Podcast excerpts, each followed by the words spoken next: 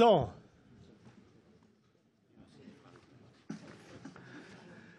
Wir warten noch auf, aber das wird jetzt in wenigen Sekunden geschehen, auf einen der Sachverständigen, der sich im falschen virtuellen Raum befindet, aber dann hoffentlich gleich im den richtigen betreten wird. Äh, die dazu erforderlichen Vorgänge sind eingeleitet. Meine Damen und Herren, äh, liebe Kolleginnen und Kollegen, äh, ich eröffne die 30. Sitzung des Ausschusses für Umwelt, Naturschutz, nukleare Sicherheit und Verbraucherschutz. Wir befassen uns heute in der heutigen öffentlichen Anhörung mit dem Antrag der Fraktion der CDU-CSU mit dem Titel Ausgewogene Balance zwischen dem Schutz von Mensch und Tier sowie dem Artenschutz herstellen, Bejagung des Wolfes im Rahmen eines Bestandmanagements ermöglichen auf der Bundestagsdrucksache 203690.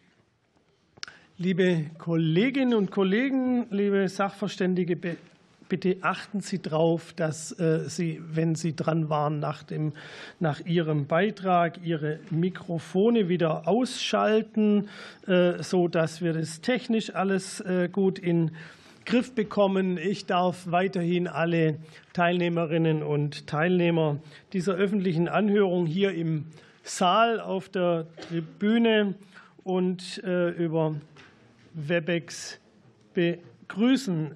Mit Blick auf die Tribüne begrüße ich eben auch unsere Besucherinnen und Besucher hier im Saal und möchte gleich im Vorfeld darauf hinweisen, äh, um einen störungsfreien Ablauf der Anhörung zu gewährleisten. Wir haben jetzt einschlägige Erfahrungen gemacht. Äh, bitte ich Sie an dieser Stelle ausdrücklich darum, Nebengespräche, Nebengeräusche und Zwischenrufe sowie Beifalls- oder Missfallensbekundungen auf der Tribüne bitte zu unterlassen. Die Sitzung heute wird auch live im Internet übertragen. Sie sehen alle die Kameras, die da sind. Ich begrüße soweit auch alle unsere Zuschauerinnen und Zuschauer. Voraussichtlich ab morgen wird die Aufzeichnung äh, der Anhörung auch in der Mediathek des Bundestages und auf der Webseite des Ausschusses zur Verfügung gestellt, sodass diese Sitzung auch später noch nachverfolgt werden kann. An meiner Seite begrüße ich auch den Herrn Staatssekretär, parlamentarischen Staatssekretär Christian Kühn aus dem BMUV. Und ganz besonders möchte ich unsere Sachverständigen heute begrüßen. Es haben elf Sachverständige ihre Teilnahme zugesagt. Drei davon sind über Webex zugeschaltet. Und äh, da, wenn ich jetzt alle kurz vorstelle, bitte ich auch von den Webex zugeschalteten dann um eine kurze Rückmeldung, damit wir auch wissen, ob die Technik funktioniert. Als erstes begrüße ich den Herrn Kramer hier im Saal. Er ist vom Deutschen Städte- und Gemeindebund als Vertreter der kommunalen Spitzenverbände hier. Dann die Frau Reinhardt, Ilka Reinhardt äh, vom Lupus-Institut für Wolfsmonitoring und Forschung in Deutschland. Äh, sie wurde, muss ich das dazu benennen? Das haben wir dazu geschrieben. Von wem benannt, muss ich nicht benennen. Äh, wir haben äh, ebenfalls hier im Saal Dr. Carsten Nowak als nächsten in der Runde vom Senckenberg Forschungsinstitut und Naturmuseum Fließgewässerökologie und Naturschutzforschung. Er ist dort Fachgebietsleiter Naturschutzgenetik. Per Webex sollte uns zugeschaltet sein Dr. Norman Stier von der TU Dresden vom Institut für Forstbotanik und Forstzoologie, dort von der AG Wildtierforschung. Herr Dr. Stier? Ja, ich bin zugeschaltet und ich hoffe, Sie hören mich. Wunderbar, wir hören und sehen Sie. Dann in äh, dieser Runde weitergehend haben wir Herrn Dr. Stefan Völl hier im Saal von der Vereinigung Deutscher Landesschafzuchtverbände. Ähm, wir wechseln über den Gang drüber und haben den Professor Dr. Dr. Sven Herzog vom Institut für Waldbau und Waldschutz von der Technischen Universität Dresden. Äh, dann, jetzt äh, ist die Sitzreihenfolge verändert, aber das passt trotzdem wunderbar. Der Herr Andreas Schenk vom Bundesverband der Berufsschäfer, äh, der Herr Marcel Züger von Pro Valadas GmbH. Äh, wir haben per WebEx zugeschaltet, jetzt hoffentlich den Herrn Professor Dr. Michael Brenner vom Verfassungs- äh, und Verwaltungsrecht an der Friedrich-Schiller-Universität in Jena. Herr Brenner, sind Sie angekommen im richtigen Raum? Ich bin angekommen, ja, und kann Sie gut sehen und gut hören. Vielen Dank. Wunderbar. Und äh, wir haben weiterhin per Webex sollten wir da haben den Herrn Anton Larcher vom Tiroler Jägerverband. Ja, danke, dass ich teilnehmen darf und ich höre Sie bestens. Danke. Herr Larcher, auch Sie sind da zu sehen und zu hören. Und last but not least den Herrn Frank Hahnel vom Schafzuchtverband Berlin-Brandenburg e.V. auch hier im Saal. So, damit haben wir alle Sachverständigen vorgestellt und äh, soweit die Sachverständigen im Vorfeld der Sitzung Stellungnahmen eingereicht haben, wurden Ihnen diese als Ausschussdrucksachen äh, unter, den, unter der Ausschussdrucksachennummer bzw. den Ausschussdrucksachennummern 2000, äh, 2016 124a bis 124d übermittelt. Ich habe noch ein paar allgemeine Dinge zum Ablauf. Wir werden von der Sitzung äh, ein Wortprotokoll anfertigen. Ich sehe dazu keinen Widerspruch. Dann haben wir das auch so beschlossen. Äh, vom Ablauf der Sitzung werden die Sachverständigen um ein kurzes einleitendes Statement von jeweils drei Minuten gebeten. Und anschließend beginnen wir mit den Diskussions- bzw. Fragerunden. Und in jeder Fragerunde erhält jede Fraktion insgesamt fünf Minuten Zeit. Die vorgesehenen fünf Minuten gelten für beides, also immer ambitioniert. Frage der Abgeordneten und die darauffolgenden Antworten unserer Gäste. Ich darf deshalb auch äh, die Kolleginnen und Kollegen bitten, äh, gleich am Anfang den Namen der oder des Sachverständigen zu nennen, den Sie fragen wollen. Dann kann man beim Hören der Frage schon ein bisschen spezifischer äh, zuhören und auch auf die Zeit zu achten, dass auch für die Antwort eine entsprechende Zeit übrig bleibt, ist natürlich jedem unbenommen, wie er das am Ende macht. Wir hoffen, zwei Diskussionsrunden in jedem Fall durchzubekommen. Wenn wir eine dritte schaffen, müssten wir dann noch mal kurz rechnen, wie viel Zeit wir dann zur Verfügung haben haben. Die vorgesehene Reihenfolge der Rednerinnen und Redner beim einleitenden Statement entspricht der Reihenfolge auf der Sachverständigenliste. Ähm, genau, die drei Minuten habe ich schon gesagt. Ich darf Sie bitten, die Zeit auch im Auge zu haben. Sie, die, die im Saal sind, die haben hier am an diesem äh, Würfel eine Uhr mitlaufen. Da hat man das komfortabel und kann die letzten Sekunden dann noch den letzten Satz äh, zu Ende äh, bringen. Die per WebEx zugeschalteten muss ich bitten, selber eine Uhr mitlaufen zu lassen, bevor ich dann einschreiten müsste bei Zeitüberschreitung. So, und wir beginnen dann auch schon, und ich darf das Wort als ersten erteilen dem Herrn Kramer. Bitte schön, Herr Kramer, Sie haben drei Minuten. Ja, vielen Dank, Herr Vorsitzender. Ich würde einmal gerne vorab die Betroffenheit der Städte, Landkreise und Kommunen darstellen wollen. Und zwar sind wir zum einen als untere Naturschutzbehörden in einer Vielzahl an Bundesländern zuständig für die Erteilung etwaiger Ausnahmegenehmigungen nach dem Bundesnaturschutzgesetz. Und des Weiteren sind wir stets erster Ansprechpartner bzw. die Bürgermeister vor Ort, wenn es zu etwaigen Wolfsrissen oder Wolfssichtungen kommt und kriegen so die Sorgen und Nöte der Menschen aus erster Hand mit. Dementsprechend gab es auch eine Vielzahl an Rückmeldungen aus den Kommunen, die regional allerdings sehr unterschiedlich ausgefallen sind. Einigkeit besteht allerdings dahingehend, dass die Rückkehr des Wolfes zu begrüßen ist, dass diese jedoch auch einige Konflikte mit sich bringt. Daher bedarf es eines maßvollen Ausgleiches zwischen dem Naturschutz auf der einen Seite und der Abwehr möglicher Gefahren oder Schäden auf der anderen Seite. Daher befürwortet die kommunale Seite mittelfristig eine rechtssichere Bewirtschaftung der Wolfsbestände. auch um die Akzeptanz vor Ort zu erreichen bzw. zu erhalten, dass diese nicht gefährdet ist. Somit ist der Antrag, der hier vorliegende Antrag insgesamt zu begrüßen aus unserer Sicht. Allerdings sollte die Voraussetzung sein, dass ein günstiger Erhaltungszustand des Wolfes erreicht ist, bevor über größere Maßnahmen nachgedacht werden kann. Zudem sollte auch der Schwerpunkt nach wie vor auf dem Ergreifen von Herdenschutzmaßnahmen liegen, da ein einseitiger Fokus auf eine Bestandsregulierung das Problem nicht lösen würde. Wichtig ist dabei aus unserer Sicht, dass das Förderregime und die Entschädigungsverfahren insgesamt vereinfacht werden, etwa durch eine Implementierung von Pauschalbeiträgen. Allerdings halten wir die vorgeschlagene Beweislastumkehr für zu weitgehend. Wie eingangs bereits gesagt, gab es regional deutliche Unterschiede. In Teilen ist der Wolf de facto nicht äh, ansässig. Dort gibt es dementsprechend auch keine Probleme. In anderen Regionen ist allerdings das Problem deutlich größer. Gerade kamen hier viele Rückmeldungen aus dem Alpenraum und den Regionen mit Deichen, wo Herdenschutzmaßnahmen technisch, organisatorisch oder letztlich finanziell nicht äh, möglich sind. Hier muss auch schnell ein rechtssicheres Handeln möglich sein. Die vorgeschlagene Möglichkeit der Errichtung von wolfsfreien Zonen sehen wir allerdings etwas differenziert, da wir juristische Probleme befürchten. Allerdings braucht es echte Alternativen, die hier notwendig sind, etwa Herdenschutzhunde oder auch die Möglichkeit, die Leistung von Ausgleichszahlungen bei Nutztierrissen in bestimmten Gebieten nicht von dem Überwinden von Herdenschutzmaßnahmen abhängig zu machen, wie dies beispielsweise in Bayern seit letztem Jahr der Fall ist. Auch befürworten wir ein möglichst aktuelles und wirklichkeitsgetreues Monitoring das für die weitere Planung dringend notwendig ist.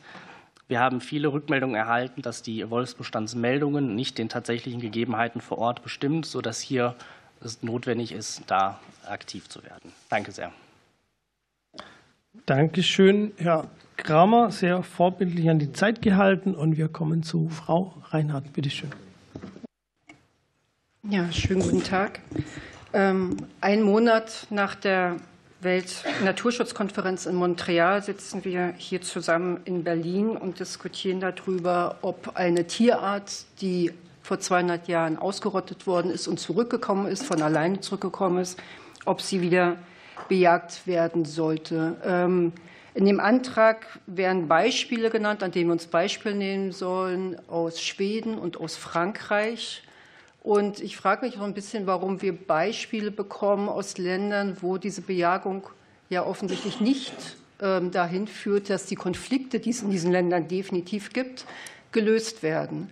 In beiden Ländern wird die Bejagung aus unterschiedlichen ähm, Gründen durchgeführt, aber bis jetzt hat sie nicht dazu geführt, dass diese Konflikte in irgendeiner Weise befriedigt werden.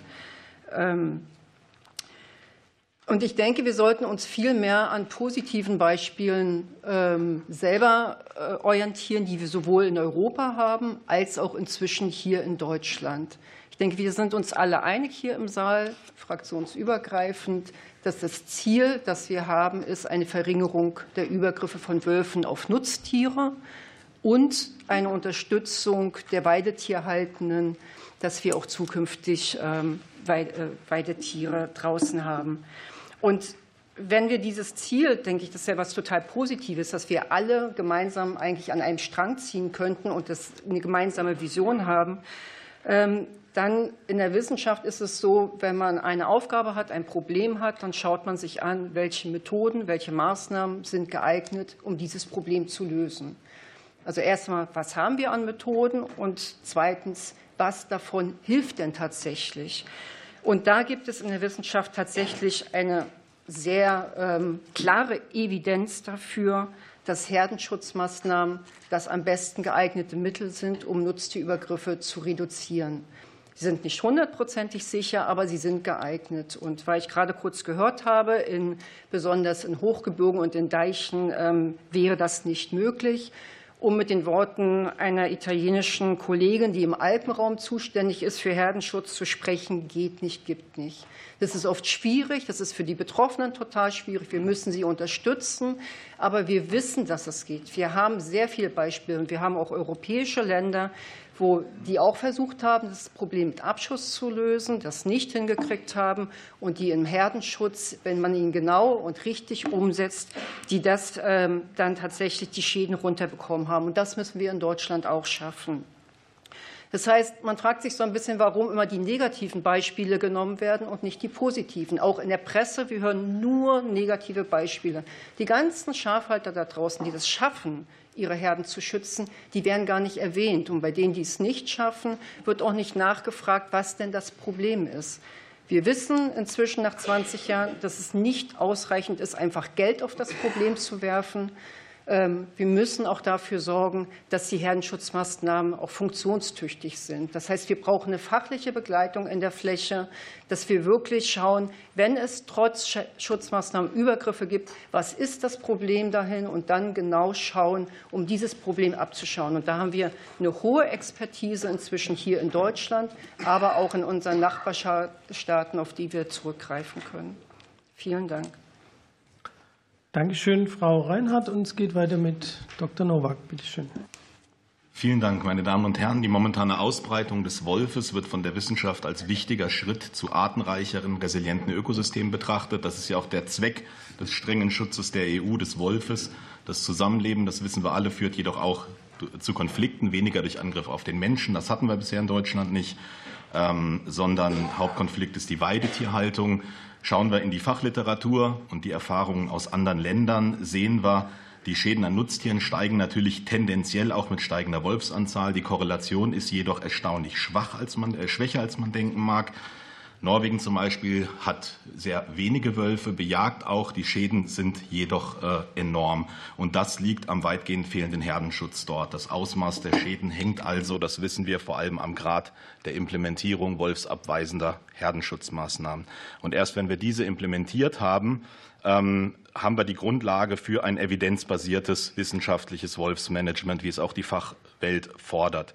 Die Entscheidungsgrundlage hierfür sind fortlaufende wissenschaftliche, gute erhobene Daten.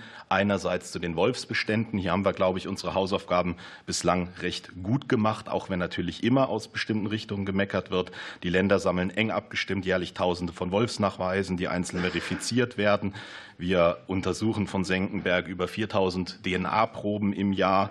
Ähm, stimmen das eng ab mit den Nachbarländern. Unsere Methoden sind Vorbild geworden. Die mitteleuropäischen Referenzlabors verwenden die. Wir machen ein gemeinsames genetisches Monitoring und belegen so auch das Vorkommen von Individuen, die zum Beispiel ähm, vielfach Nutztiere reißen. Und äh, schon jetzt werden auf Basis von solchen Daten oder können Einzeltiere entnommen werden der Population.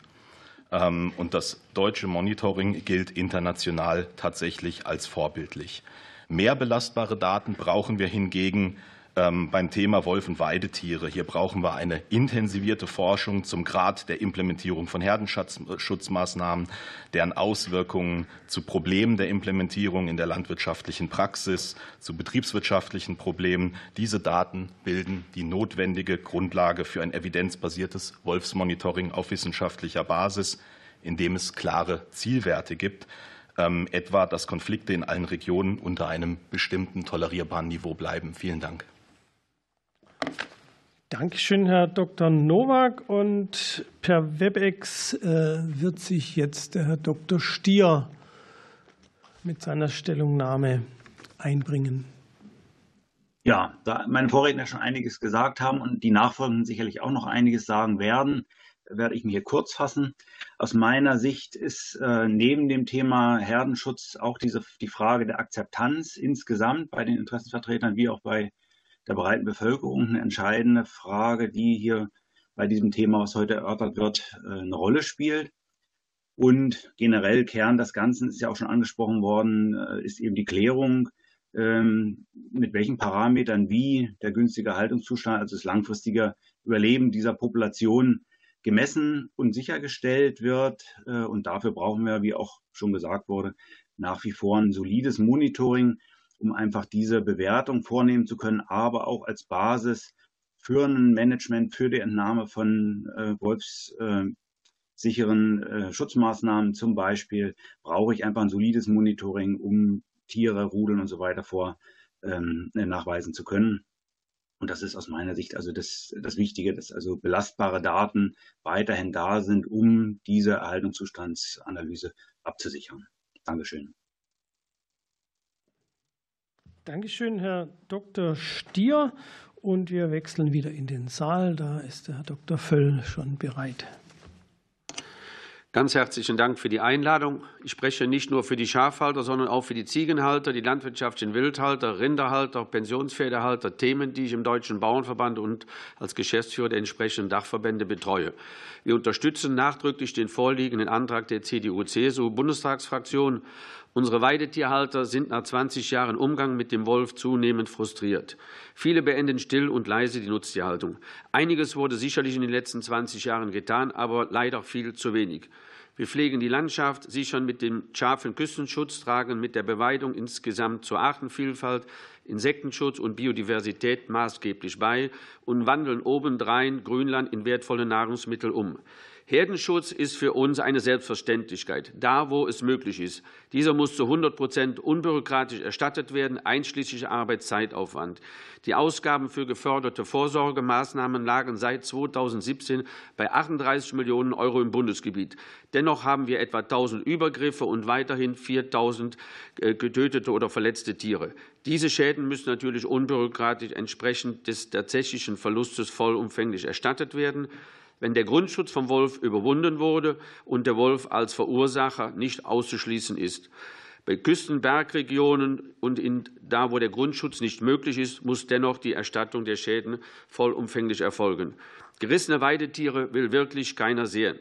Das sind erhebliche emotionale Belastungen. Wir müssen einsehen, dass es den hundertprozentigen Herdenschutz nicht gibt. Deshalb müssen übergriffige Wölfe endlich unverzüglich entnommen werden. Diese überschaubare Anzahl sollte bei geschätzten 2.000 Wölfen und einer jährlichen Zuwachsrate von 30 Prozent endlich bundesweit keine Diskussion mehr auslösen. Die Änderung des Bundesnaturschutzgesetzes und der beschlossene Umsetzungsleitfaden haben uns hier leider nicht viel weitergeholfen. Eine Aussage vom Umweltkommissar sowie Frau von der Leyen sollte dies bereits jetzt nach den vorhandenen Rechtslage möglich sein. Man muss es nur eben politisch wollen. Nachfolgende Schritte würden vielleicht diese Entnahme und den Einstieg ins Wolfsmanagement endlich erleichtern. Zum einen die Mitteilung des günstigen Erhaltungszustandes an die Kommission, eine Maßnahme, die aus unserer Sicht bei 2000 Wölfen längst überfällig ist, wenn man sieht, wie das andere Länder schaffen. Dies würde auch die Veränderung des Schutzstatus des Wolfes von vier in fünf in der FFH-Richtlinie erleichtern. Es sollte auch noch einmal nachgedacht werden über die 1 zu 1 Umsetzung von Artikel 16 der FFH-Richtlinie in das Bundesnaturschutzgesetz. Ungeklärt ist nach wie vor die Haftungsschäden gegenüber Dritten durch ausgerissene Weidetiere nach einem Wolfsübergriff. Eine große Sorge, nicht nur bei den Pferdehaltern. Also es muss endlich von der Politik lösungsorientiert gehandelt und nicht ausgesessen werden. Sonst sehe ich für die Zukunft der Weidetierhalter und den Einstieg junger Menschen in diesen Beruf schwarz. Vielen Dank. Danke, Herr Dr. Völl und Professor Dr. Herzog. Sie sind dran. Machen Sie Ihr Mikro an, dann ja, hören wir Sie die, alle besser. Ähm, Population des Wolfes, hier in Mitteleuropa haben wir es mit dem westlichsten Rand einer großen Population zu tun, die bis nach Osteuropa reicht, breitet sich aus, wächst an diesem Rand, wächst exponentiell. Und das ist gut, so wie man hier in Berlin sagt. Wir freuen uns darüber und das ist ein großer Erfolg im Naturschutz. Ähm, seit den letzten 20 Jahren wird Wolfsmanagement vor allen Dingen mit ähm, Methoden und Maßnahmen betrieben, passiven Maßnahmen betrieben, im Wesentlichen des passiven Herdenschutzes, also Zäune, Herdenschutzhunde und natürlich auch Fragen der Kompensationszahlungen. Ähm, andere Instrumente haben bislang eher eine geringere Rolle gespielt.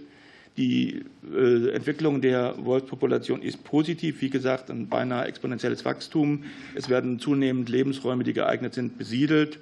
Und wir können im Grunde, wenn wir uns den FFH-Richtlinien ähm, konkret folgen, auch davon ausgehen, dass die Population in einem guten Erhaltungszustand ist.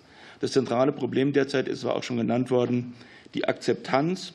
Und die Akzeptanz hängt mit verschiedenen Faktoren zusammen, unter anderem aber auch mit Fragen zum Beispiel des Annäherung, der Annäherung von Wölfen an den Menschen, äh, mit Fragen tatsächlich auch von äh, Wolfsrissen, von äh, Herdentieren und dergleichen mehr. Für die Zukunft sehe ich daher es wichtig, dass die zwei blinden Flecke die wir im Management derzeit haben, äh, beseitigt werden. Ein blinder Fleck ist sicherlich die Befassung mit den wildlebenden Beutetieren. Wir haben in Deutschland eine Situation, wo in vielen Lebensräumen mögliche Beutetiere gar nicht leben dürfen. Ich denke da an Tierarten wie Rotwild. Wir wissen auch, dass dann ein äh, Mangel an Beutetieren auch zu einer Tendenz natürlich irgendwann dazu führen wird, Herdentiere als Beute zu nutzen. Der zweite blinde Fleck ist definitiv die Frage der Entnahmen von Wölfen. Entnahmen, wenn wir davon reden, sollten wir definitiv nur davon reden, dass es um nachhaltige ähm, Entnahmen handelt. In welcher Form das geschieht, will ich hier auch gar nicht diskutieren. Das ist letztendlich eine politische Frage. Es gibt da verschiedenste Ansätze in verschiedensten Ländern. Ähm, wir sollten aber auch, um die Scheu vor dem Menschen aufrechtzuerhalten, nicht aus irgendwelchen Regulationsgründen über diese Entnahmen in Zukunft intensiver nachdenken. Ähm, dass die Wissenschaft da natürlich Forschungsbedarf hat, wie auch in Sachen des passiven Herdenschutzes, wie Frau Reinhardt schon sagte, ist klar. Und in diesem Sinne äh, danke für die Aufmerksamkeit. Danke, Herr Professor Dr. Herzog. Und äh, der nächste ist nicht in der Sitzreihenfolge, sondern in der Listenreihenfolge der Herr Züger. Herr Züger.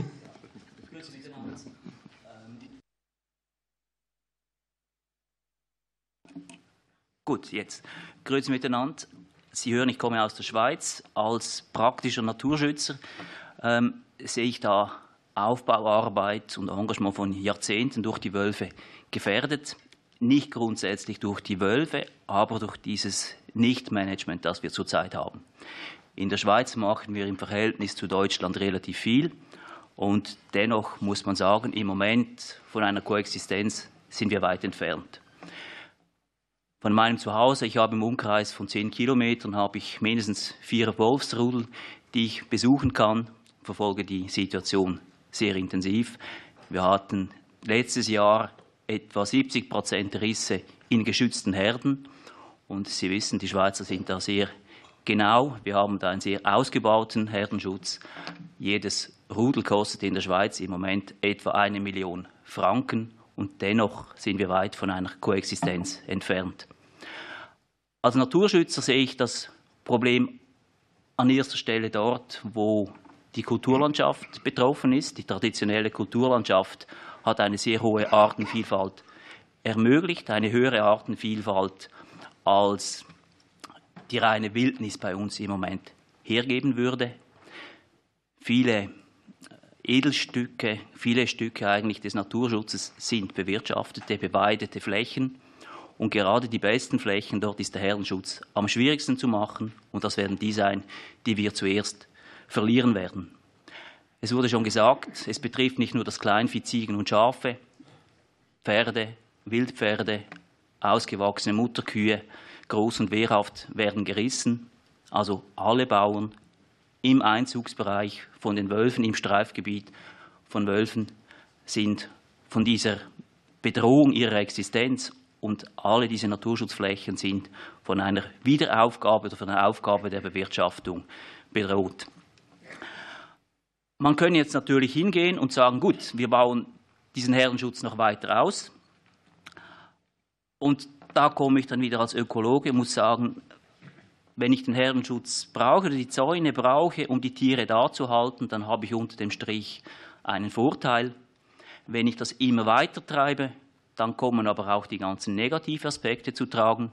Jeder Zaun ist ein Wanderhindernis. Je höher und dichter ich den baue, umso größer wird dieses Hindernis. Die Gefahr wird größer, dass sich da Tiere drin verfangen. Ähm, wenn ich da noch Strom drauf gebe, sind Kleintiere gefährdet, die in Kontakt kommen. Das sind Reptilien, Amphibien und so weiter. Einerseits bauen wir Kleintierdurchlässe, Amphibienpassagen und Wildbrücken. Das ist sehr zu befürworten. Und auf der anderen Seite machen wir genau das Gegenteil. Deshalb aus Naturschutzsicht müssen wir einem, zu einem viel restriktiveren Wolfsmanagement hinkommen, um diese Werte erhalten zu können. Dankeschön, Herr Züger. Und jetzt kommen wir zum Herrn Schenk. Bitte schön, auch Sie haben drei Minuten. Danke. Meine Damen und Herren, vor vier Jahren habe ich an dieser Stelle im Ausschuss gesagt, dass sich ähm, Mensch und Wolf in Deutschland erst einmal als Fremde begegnen. Heute, vier Jahre später, kennen wir uns. Die äh, Populationen haben in vielen ostdeutschen Bundesländern ein Plateau erreicht. Die Risse sind hochgegangen. Fast in ganz Deutschland sind praktische Erfahrungen mit dem Wolf gesammelt worden. Wir haben inzwischen flächendeckende Regelungen, äh, flächendeckende Regelungen zum Umgang mit auffälligen Wölfen. Wir haben Regelungen zur Förderung von Herdenschutz, zum Ausgleich von Rissfolgen. Es ist sehr, sehr viel erreicht worden, aber es ist auch noch sehr, sehr viel dringend verbesserungswürdig. Wir sind jetzt in einer Situation, in der wir ja, das Erreichte konsolidieren müssen und in der wir gemeinsam einen langfristig tragfähigen und auch konsensfähigen Rahmen für die Koexistenz schaffen müssen. Und aus Sicht der Berufsschäfer gibt es dafür drei Bedingungen. Es muss drei Dinge alltäglich werden. Der Ausgleich tatsächlich aller mit dem Wolf verbundenen Kosten, die Anwendung von Herdenschutz überall dort, wo er möglich und auch zumutbar ist und die konsequente Entnahme von Wölfen, die trotzdem Nutztiere reißen. Und das sind die Kernbedingungen einer Koexistenz. Bitte glauben Sie mir, ich habe in den letzten Jahren viel diskutiert, viel Herzblut vergossen, noch viel Federn gelassen. Das ist das Minimum, auf das es hinauslaufen wird, wenn wir einen Interessensausgleich wollen. Ähm, ich habe heute Morgen auch noch Anrufe bekommen. Ich möchte Ihnen da eins mit auf den Weg geben. Das ist von jemandem, der einen sehr großen, gut gehenden Betrieb hat. Das ist jemand, dem ich auch sehr vertraue. Ja, der hat Mitarbeitende, der hat Hunde, der hat Zäune, der hat ordentlich Saft auf den Zäunen, der liebt seine Schafe, der ist verrückt nach seinen Schafen. Und der hat mir heute nochmal nicht für den Ausschuss, sondern für mich gesagt, ich wiederhole es jetzt hier trotzdem, weißt du, das Schlimmste ist, wenn die, die Verwaltung, ja, bei mir sind, dann habe ich den Eindruck, die suchen nur nach Fehlern, die suchen nur nach Ausreden. Dabei ist das Einzige, was ich will, ja, mit denen gemeinsam dafür zu sorgen, dass die Wölfe, die trotz all meiner Anstrengungen immer wiederkommen, nicht mehr wiederkommen. Und das ist nicht das einzige Mal, dass ich diesen Gedanken gehört habe. Und das ist auch nicht zu viel verlangt. Ja, wir brauchen eine Koexistenz und dafür müssen wir alle gemeinsam arbeiten. Und ähm, der Antrag der CDU-CSU ja, hat gute Aspekte, aber leider versucht er auch an verschiedenen Stellen Konzepte wieder aufrechtzuerhalten, die politisch wie auch äh, rechtlich entweder nicht durchsetzbar oder überkommen sind, seien es wolfsfreie Zonen, sei es die begrüßenswerte Idee, den, den Erhaltungszustand abzusenken. Ähm, das, das, kann nicht funktionieren. Wir müssen uns jetzt darauf konzentrieren, gemeinsam das zu tun, was machbar ist. Und der Wille ist ja bei allen Fraktionen, glaube ich, da. Und er ist auch in der Breite da. Wir müssen es nur jetzt endlich tun. Vielen Dank. Vielen Dank, Herr Schenk. Und wir gehen ins Netz zu Herrn Professor Dr. Brenner. Herr Dr. Brenner. Jawohl, vielen Dank, Herr Vorsitzender. Äh, meine Damen und Herren, wir haben, das ist vorhin schon gesagt worden, im Moment etwa 2000 Wölfe in Deutschland. Der jährliche Zuwachs wird auf etwa ein Drittel geschätzt. Und wenn man sich diese Zahlen vor Augen hält, dann muss man sich, glaube ich, klar machen, dass in Zukunft ein bloßes Reaktionsmanagement, wie es im Moment ja auch durch den Paragraphen 45a des Naturschutzgesetzes äh, ermöglicht ist, auf Dauer nicht ausreichen wird, sondern wir ein Bestandsmanagement brauchen. Und für ein solches Bestandsmanagement hat der EuGH uns allerdings als Juristen, und ich spreche ja als Jurist, eine Reihe von äh, Vorgaben gemacht, äh, die ins Detail gehen, aber sie ermöglichen im Grundsatz doch ein Management, ein Wolfsmanagement. Die Frage ist jetzt, wie kann ein solches Wolfsmanagement in Zukunft aussehen? Äh, man muss da von der Leitlinie doch ausgehen, äh, dass äh, die Entnahme von Wölfen zukünftig nicht einfach dem Zufall überlassen werden kann, sprich konkret von irgendwelchen Schadensereignissen abhängig gemacht werden kann, sondern dass wir uns in eine Sphäre der Planmäßigkeit, sprich des Wolfsmanagements, begeben müssen. Wie können die Grundzüge eines solchen Managements aussehen? Man wird erstens mal den Ist-Zustand der Voice-Bestände ermitteln müssen. Und da hat der EuGH ziemlich klare Vorstellungen. Es muss äh, gegebenenfalls auch im grenzüberschreitenden Kontext zunächst einmal der nationale Voice-Bestand ermittelt werden, zugleich aber auch der Bestand in äh, bestimmten Regionen ermittelt werden. Und für beide Sphären muss dann dieser günstige Erhaltungszustand auch durch ein Bestandsmanagement gesichert werden und gesichert bleiben. Das erschwert das Ganze natürlich, weil wir im Grunde genommen eine Verzahnung dieser beiden Ebenen brauchen, wenn wir ein Management des Wolfes in Zukunft äh, verwirklichen wollen. Es müsste dann weiterhin ein Ziel festgelegt werden. Was ist äh, das Ziel? Das Ziel wird sicherlich die Erhaltung des günstigen Erhaltungszustandes sein. Und insoweit kommt auch dem Mitgliedstaat sicherlich eine gewisse Gestaltungsfreiheit zu. Wie kann nun dieser günstige Erhaltungszustand definiert werden? Man wird hier wahrscheinlich nicht konkrete Zahlen nennen können, Aber man wird als Gesetzgeber sicherlich so eine Art Akzeptanzkorridor festlegen können, der letztendlich einen Ausgleich zwischen den betroffenen Interessen formuliert. Und dieser Akzeptanzkorridor muss dann akzeptiert werden und gesichert werden, sowohl auf der Bundesebene wie auch mit Blick auf die einzelnen äh, regionalen Wolfsvorkommen. Und die Maßnahmen, die dann zur Verwirklichung dieses Bestands, zur Umsetzung auch dieses Bestandskorridors umgesetzt werden können, die werden dann im Gesetz äh, niedergelegt werden müssen. Wobei man dazu sagen muss, dass man sicherlich eine Einheit von äh, bloßem Reaktionsmanagement und Bestandsmanagement in Zukunft äh, auf den Weg bringen muss. Weil beide natürlich im Hinblick auf den günstigen Erhaltungszustand in einer Einheit zu sehen sind. Wir brauchen also zukünftig nicht nur das derzeit geltende Reaktionsmanagement, sondern auch ein Bestandsmanagement, das aber mit den Vorgaben des EuGH rechtlich und verfassungsrechtlich und europarechtlich sicher zu verwirklichen sein wird. Vielen Dank für Ihre Aufmerksamkeit. Dankeschön, Herr Brenner und ebenfalls per Webex ist der Herr Larcher, den haben wir vorher auch schon gesehen. Herr Larcher, Sie sind dran. Ja, äh, herzliche Grüße aus Tirol, aus Österreich. Ich bin der Landesjägermeister von Tirol und befasse mich seit geraumer Zeit mit dem Thema Wolf. Äh, meine Bedenken gehen dahin, dass bei weiterhin unkontrolliertem Ausbreiten äh, von diesem großen Beutegreifer äh, unsere Alpwirtschaft im höchsten Maße gefährdet ist. Ich gebe zu bedenken, ich unterstütze natürlich auch den Herrenschutz, gar keine Frage. Wir sind allerdings bei uns in Tirol mit dem Herrenschutz mehr oder weniger gescheitert. Ich sehe das Problem dahingehend, wir haben in Tirol über 2000 Almen, durchwegs klein strukturiert.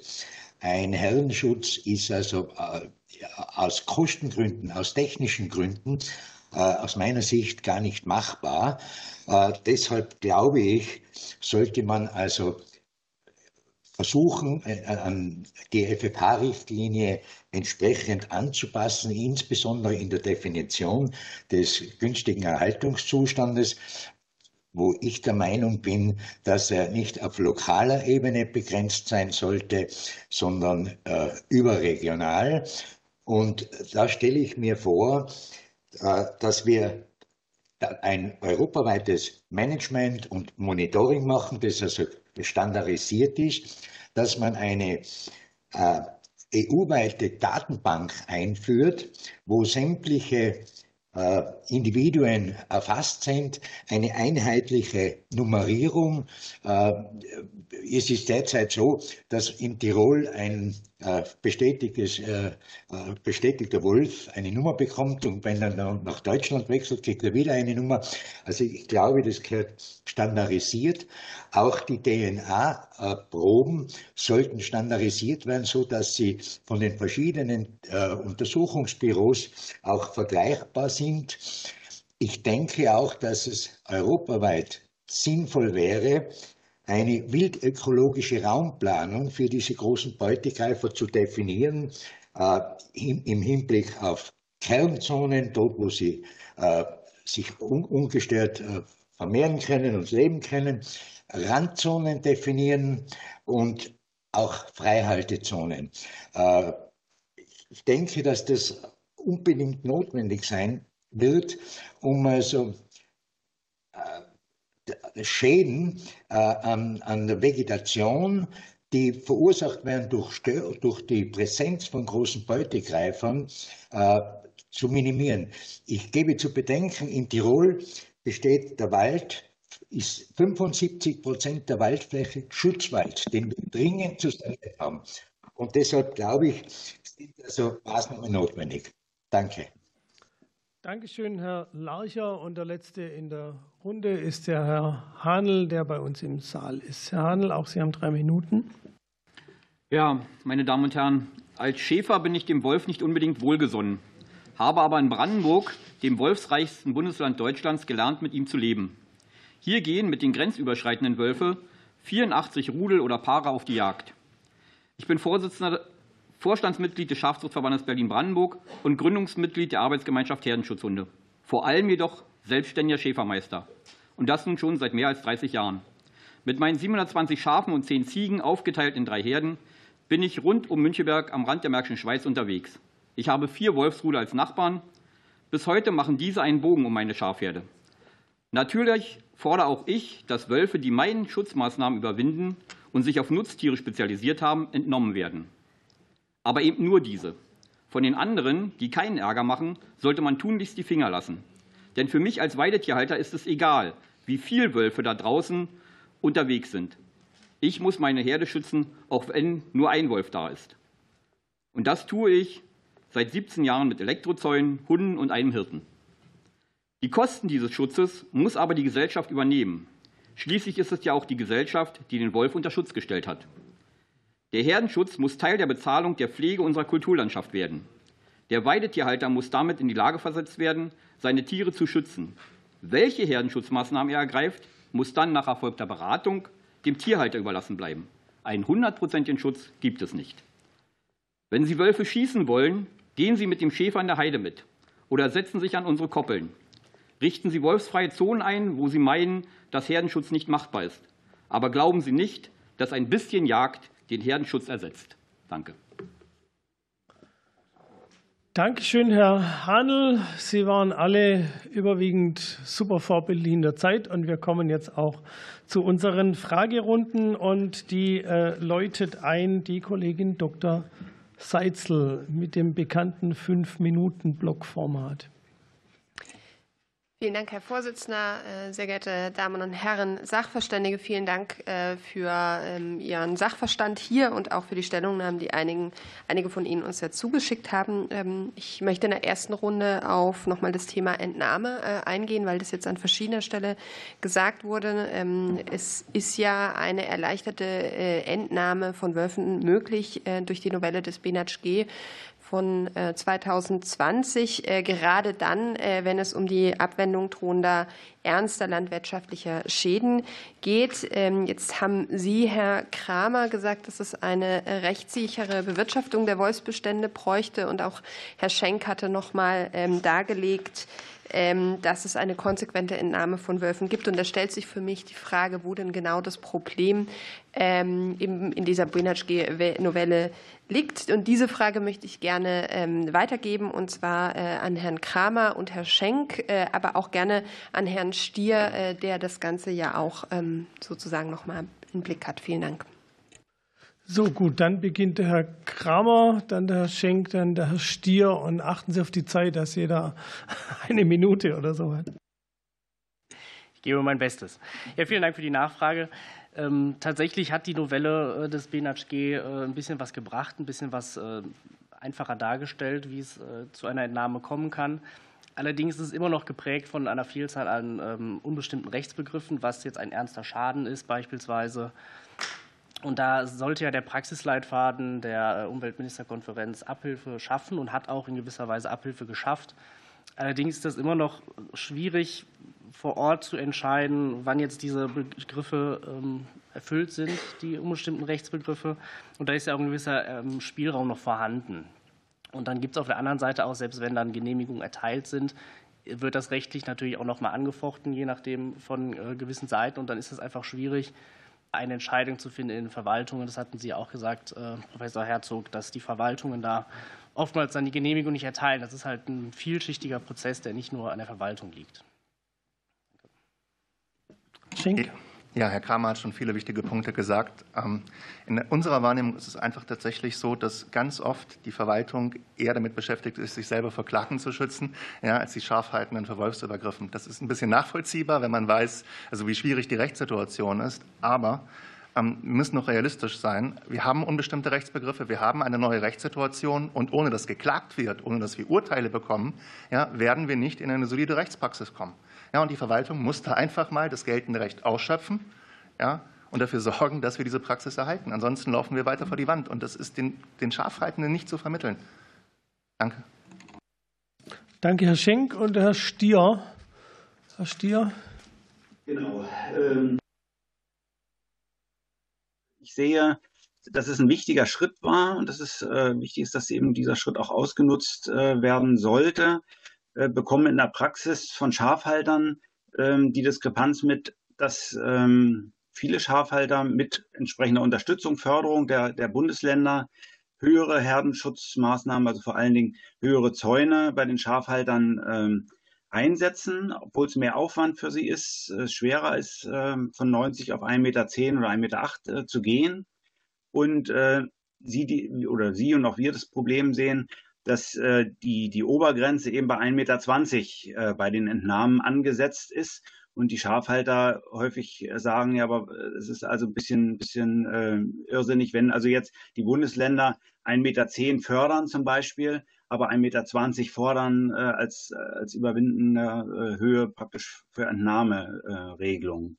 Das ist also das, der, der Punkt, äh, den, auf den ich immer wieder gestoßen werde durch die Schafhalter. Die Schafhalter sagen, ja, wir, wir gehen höher, wir nehmen 1,10er Netze, äh, aber dann sollte eben auch die, die Entnahme bei 1,10 Meter möglich äh, sein. Ich weiß, dass diese 1,20 ein Richtwert sind, die im europäischen Rahmen ganz klar gezeigt haben, dass das also ein empfohlene, eine empfohlene Höhe ist, die wirklich gut ist. Aber vielleicht lässt sich da irgendein Kompromiss finden, um da zusammenzukommen. Dankeschön. Danke, Herr Dr. Stier. Keine weiteren Fragen in dieser Runde. Dann gehe ich rüber zur Unionsfraktion, der Kollege Mack. Ja, vielen Dank, Herr Vorsitzender. Meine erste Frage richtet sich an den Herrn Züger. Herr Züger, es gibt Gebiete in Deutschland, die Alpenräume im Norden an den Deichen oder die Steillagen des Schwarzwaldes. Da sind die Herdenschutzmaßnahmen nur schwer möglich. Dort werden wolfsfreie Gebiete gefordert. Muss man denn da nicht auf die Praktiker vor Ort hören? Ähm, und halten Sie solche ähm, wolfsfreie Gebiete für sinnvoll? Beziehungsweise wie könnte so ein erfolgreiches Management aussehen? Ja, wir haben ja eigentlich eine sehr komfortable Situation, dass wir ein Tier haben, das einerseits häufig ist, aus einer riesigen Population aus Osteuropa kommt und sich sehr stark verbreitet. Auf der anderen Seite sind ja die anderen Naturwerte auch da. Viele Arten, auch nach Berner Konvention, streng geschützt, nach FFH-Richtlinie Arten streng geschützt, also ein klassischer Zielkonflikt. Wenn wir bei den Wölfen die Schraube anziehen, da können wir jederzeit wieder lockern, falls wir zu weit gehen, wenn wir es nicht machen, dann werden wir ganz viele Verluste haben in den nächsten Jahren an Biodiversität, an Artenvielfalt. Das heißt, dort, wo Herdenschutz nicht möglich ist oder aus ökologischen Gründen nicht sinnvoll bzw. schädlich, da müssen solche wolfsfreie Zonen, solche Weidezonen hin. Wir müssten eine rote Linie einführen, die nicht ein langes Verfahren nach sich zieht, sondern Aktio gleich Reaktio. Wölfe sollen so sein, wie sie uns beschrieben wurden. Scheu, nachtaktiv, einfacher Herrenschutz reicht. Großvieh wird gemieden, wird nicht angegriffen. Alle Tiere, die das überschreiten, die müssten entfernt werden. Unter dem Strich auch ein Bestandesmoratorium, dass wir erst einmal die Sache in den Griff bekommen, wo wir die Wölfe haben, bevor wir diese Ausbreitung und Wachstum dieses Bestandes noch weiter zulassen. Kollege Mack. Die nächste Frage geht an Herrn Dr. Völl. Herr Dr. Völl, ähm, wir haben ja bisher schon ein Wolfsmanagementsystem. Ähm, was hat es für Auswirkungen bisher auf die Entwicklungsbestände? Ich meine, bei einer Reproduktionsrate des Wolfes von 30 Prozent stellt sich ja die Frage, ob wir der Situation am Ende überhaupt noch Herr werden. Dr. Völl. Äh, vielen Dank.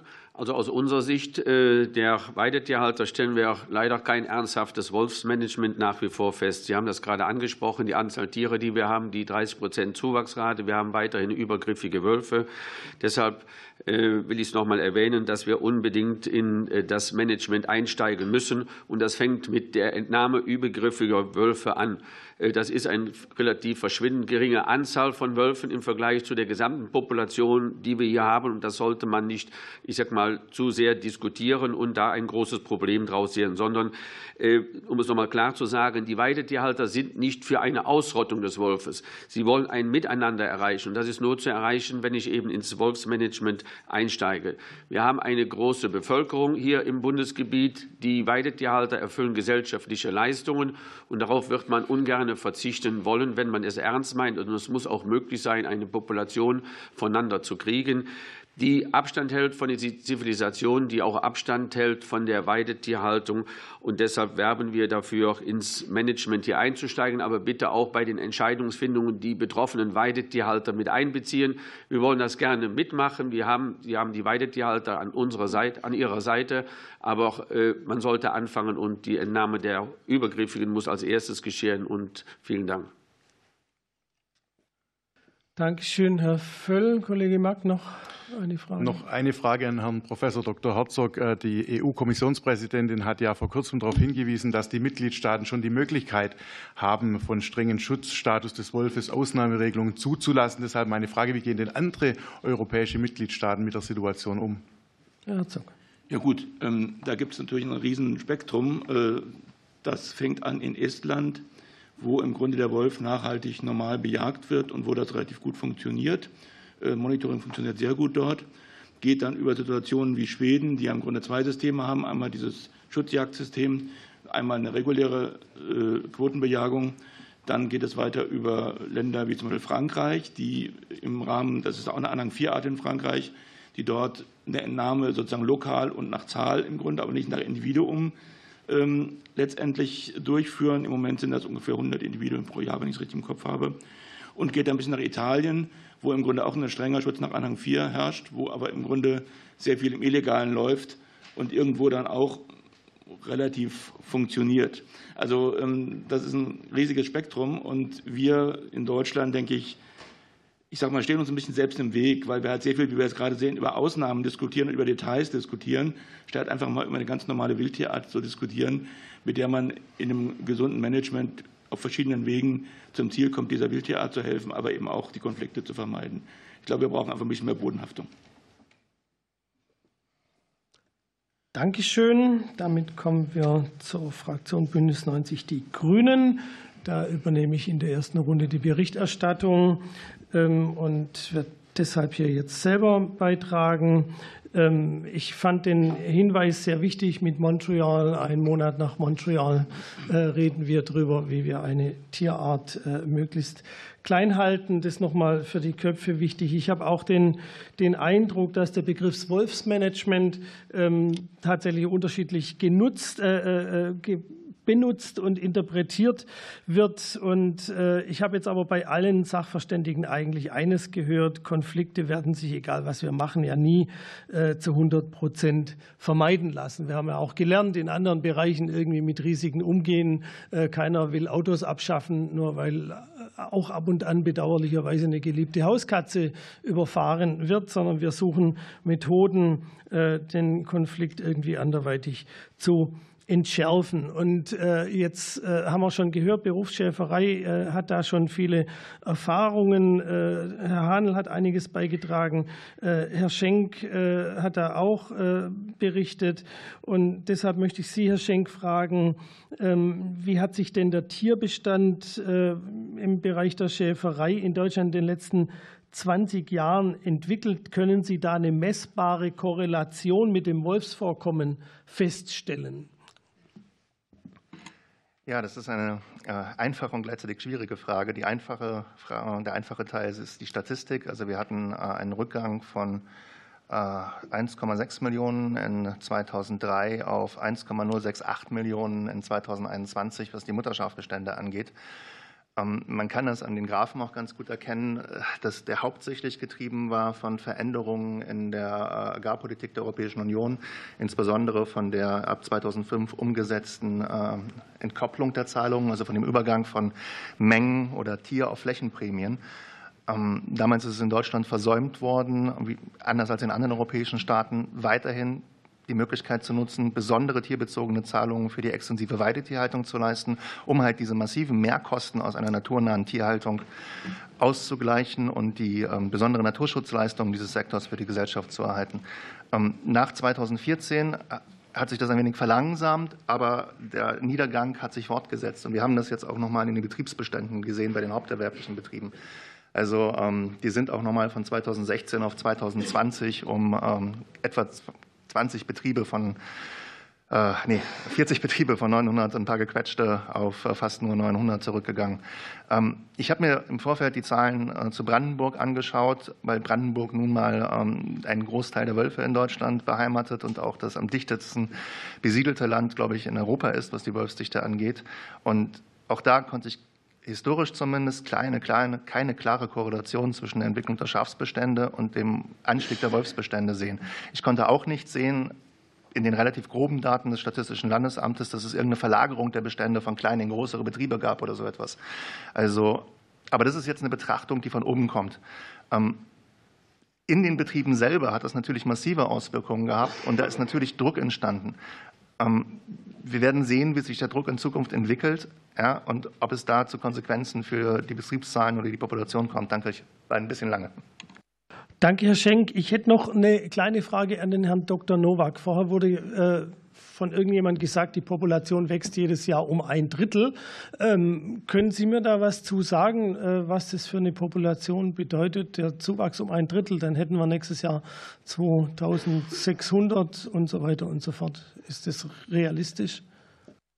Ja, der, der Wolfsbestand ist viele Jahre um etwa 30 Prozent, in manchen Jahren sogar etwas mehr gestiegen. Wir haben aber seit mehreren Jahren schon eine gewisse Abflachung. Das ist noch zu früh zu sagen, ob das so weitergeht, ob sich dieses Wachstum jetzt vermindert. Aber so exponentiell ist dieses Wachstum nicht mehr. Ähm, vor einigen Jahren gingen ja einige Zahlen rum. Da haben dann Leute berechnet, wenn das so weitergeht, wie sieht das dann in zehn Jahren aus? Irgendwann ist Deutschland voller Wölfe, die stapeln sich. Das ist eine Situation, die wir voraussichtlich nicht bekommen werden. Trotzdem kann man nicht seriös und sicher vorhersagen, wie es mit dem Bestand weitergeht. Dankeschön, Herr Dr. Nowak. Wir kommen zur nächsten Fraktion, das ist die FDP und die Kollegin Harzer beginnt. Die Kollegin Harzer war so freundlich, äh, mit mir zu tauschen, weil ich nämlich gleich los muss. Das ist sehr, sehr freundlich. Dann, äh, wenn alle einverstanden sind, dann machen wir das so. Dann kommt die Linke mit der Kollegin Mohammed Ali. Ja, also äh, danke schön. Ich habe äh, einige Fragen an Herrn Hanel. Sie haben, sind ja als, als Schäfermeister wirklich sehr, sehr direkt betroffen von dieser ganzen Thematik. Und ich habe Ihrer Stellungnahme auch entnommen, dass Sie ähm, Quoten, also Abschussquoten oder, oder Bestandsquoten für nicht sinnvoll halten, dass Sie sagen, das würde nicht das Richtige sein für den Herdenschutz. Könnten Sie noch mal etwas sagen, welche Schutzmaßnahmen Sie stattdessen ganz konkret vorschlagen? Und dann zweite Frage. Sie haben auch ausgeführt, dass Sie eben nicht, dass sie sozusagen für Entnahmen sind von speziellen Wölfen, also von denen, die tatsächlich sich auf, auf ähm, das Reißen von Schafen spezialisiert haben. Könnten Sie da noch mal sagen, wie das konkret vonstatten gehen soll? Und meine letzte Frage. Wenn ich Sie richtig verstanden habe, sagen Sie ja auch in Ihrer Stellungnahme, dass Sie gegen die Quoten sind, nicht nur, weil sie nicht den gewünschten Erfolg bringen, sondern weil sie vielleicht sogar schädlich sind, sondern dass sie zum Gegenteil führen. Könnten Sie dazu noch mal äh, etwas näher ausführen? Danke. Wird man mit dem, Herr Handel, ja. Wird man mit dem letzten Teil anfangen, warum äh, diese Quote, äh, wir der Meinung sind, dass das schädlich ist? Ähm, nur den Wolf zu erschießen, weil er als Erster vor die Flinte kommt, äh, halten wir für Quatsch. Ähm, wenn Sie sich in den Wald setzen als Jäger und äh, dort ansitzen und den Wolf schießen wollen, ähm, machen Sie das, wenn Sie denn an der Schafherde oder an einer Koppel sind. Da können Sie das dann machen. Wenn der eben von der äh, Politik her zum Abschluss freigegeben worden ist, dann sollten Sie sich an die betroffene Koppel setzen. Ähm, wir haben Erfahrungen in Brandenburg, wir haben eine Wolfsverordnung. Äh, andere Bundesländer tun da immer noch im Nebel rumstochern. Wir haben konkrete äh, Bereiche geschaffen, also Gesetzlichkeiten geschaffen, nach denen der Wolf entnommen werden kann, wenn er sich denn ähm, nicht so benommen hat, wie wir das von ihm erwarten. Oder zumindest hoffen. Ähm, also von daher denken wir, wenn dort in ein bestehendes Rudel geschossen wird, wir haben Erfahrungen, dass man ähm, Rudel den Rüden rausgeschossen hat und dann ist die Fee halt auf leichte Beute gewechselt. Vorher war sie fünf, sechs Jahre lang völlig unauffällig und äh, nachdem man ihr dann den Rüden rausgeschossen hat, äh, hatten die Kollegen ringsherum richtig Spaß. Ähm, und ehe denn die Bürokratie äh, fertig ist, diesen Wolf denn zum Abschuss freizugeben, das dauert immer noch zu lange. Du musst als Schafhalter äh, dreimal im Prinzip in Brandenburg einen Übergriff ertragen, ehe der Wolf zum Abschuss freigegeben wird. Und das ist einfach zu lange. Ähm, welche Schutzmaßnahmen? Also, wir haben auch in Deutschland, äh, so wie in der Schweiz, den Schäfer eine Zeit lang abgeschafft und haben durch Zäune ersetzt. Ähm, wenn der Hirte dabei ist, gab es zwar auch schon in der Lüneburger Heide inzwischen Angriffe, dann muss eben ein Jäger mitgehen. Ja, ansonsten ist eigentlich der Hirte dort ähm, das, ähm, ja, viel gefährlicher als irgendwelche anderen Sachen. Ähm, oder man muss eben Ställe bauen. An den Deichen gibt es Schafställe, äh, wo man die Schafe abends wieder hinbringen könnte. Nur der muss der Hirte bezahlt werden, der diese Herde dorthin bringt. Und das kostet Geld. Mindestlohn 12 Euro. Ähm, Sie können sich ausrechnen, was so ein Hirte denn kostet, wenn er nur Mindestlohn bekommt. Ähm, wir haben Elektrozäune, die ähm, in der Fläche ganz gut funktionieren und auch in den Höhenlagen eventuell umsetzbar sind. Ähm, wir hatten Kollegen aus der Schweiz da, die haben uns gezeigt, wie sie ihre Mutterkühe mit Elektrozäunen schützen. Ähm, da muss es allerdings einen Erfahrungsaustausch geben. Deswegen hoffen wir sehr auf äh, dieses äh, Bundeszentrum äh, Wolf und Weide, ähm, dass dort die Erfahrungen ausgetauscht werden zwischen den einzelnen Bundesländern, wie ihr denn mit dem Wolf umgeht, wie ihr mit den Schutzmaßnahmen umgeht. Ja, und ja, man kann natürlich auch Hunde einsetzen, aber ähm, da muss man das wollen. Ähm, beim Abschuss ist es so, in Brandenburg 90 Zentimeter, dann ähm, wird entschädigt. Und wir haben in Brandenburg diese sogenannte äh, Umkehr. Das heißt, wenn der Wolf nicht ausgeschlossen werden kann, wird entschädigt. So, ähm, sodass so manch einer denn dort eben auch seine äh, äh Kosten erstattet bekommt. Aber ehe der Wolf entnommen wird, muss ich den Zaun auf 1,20 Meter erhöhen oder andere Schutzmaßnahmen, die mir dann die Behörden vorschreiben, ergreifen. Und erst dann wird der Wolf entnommen. Ich habe da direkt noch mal ganz kurz eine, eine, Nachfrage zu dem einen Punkt. Sie haben ja sozusagen gesagt, es gibt, es gibt Herden, die sind eigentlich unauffällig. Und wenn dann ein Wolf dort äh, entnommen oder getötet wird, dann erst entsteht das Problem mit dieser Herde, weil wenn der Leitwolf weg ist, haben die Schwierigkeiten. Habe ich das richtig verstanden? Ja, dem ist so, wenn Sie die Ausbreitung des Wolfes verlangsamen wollten, dann müssten Sie Jungwölfe schießen oder Welpen ausgraben. Dann würde sich die äh, Ausbreitung verlangsamen. Aber wenn Sie jetzt Altwölfe schießen, die unauffällig waren, ist das kontraproduktiv. So, Dankeschön, Herr Hannel. Und äh, der Herr Hirte hat Ihnen sehr aufmerksam zugehört, als es um die Hirten ging. Ich habe es gemerkt, er ist ganz hellhörig geworden. ja, ja, ja, ja, ja, ja, genau. So, äh, wir fahren fort, äh, da ein Tausch Linksfraktion FDP erfolgt ist in der Reihenfolge mit der AfD. Und da nehme ich an, der Herr Bleck ist dran. Also ich hatte den Tausch jetzt eigentlich so verstanden, dass die FDP dann dran wäre wenn, wenn die AfD an dem Tausch mitbeteiligt ist, können wir einfach wieder in die Reihenfolge einsteigen. Ja, eben, ja, würde ich vorschlagen. Okay, gut, dann bitteschön. Kollegin Harzer, künftig Dank, solche trilateralen Einigungen gerne auch an uns vorgeben, dann wissen wir es schon recht. Bilateral, spontan, ja, genau. genau. Gut. Äh, meine Fragen richten sich an Herrn Professor Dr. Brenner. Äh, Herr Professor Brenner, Sie sind vor uns in Ihrem Eingangsstatement schon äh, auf die Anforderungen an ein aktives Bestandsmanagement zum Teil eingegangen. Ich würde explizit gerne noch mal konkret wissen wollen von Ihnen, wie Sie die Umsetzbarkeit eines europarechtskonformen Wolfsmanagements beurteilen und welche zentralen Kriterien aus Ihrer Sicht hierfür erfüllt sein müssen. Und Frage 2. Wie müsste eine europarechtskonforme Entnahme von Wölfen aussehen? In einigen anderen EU-Staaten wurde ein Akzeptanzbestand an Wölfen definiert. Ist es auch bei uns hier in Deutschland rechtlich zulässig? Beziehungsweise wonach müsste dieser Akzeptanzbestand definiert werden? Und würde das auf nationaler oder regionaler Ebene erfolgen? Vielen Dank. So, bitteschön, Herr Professor Dr. Brenner. Auch äh, an Sie herzlichen Dank, Frau Harzer, für Ihre Frage.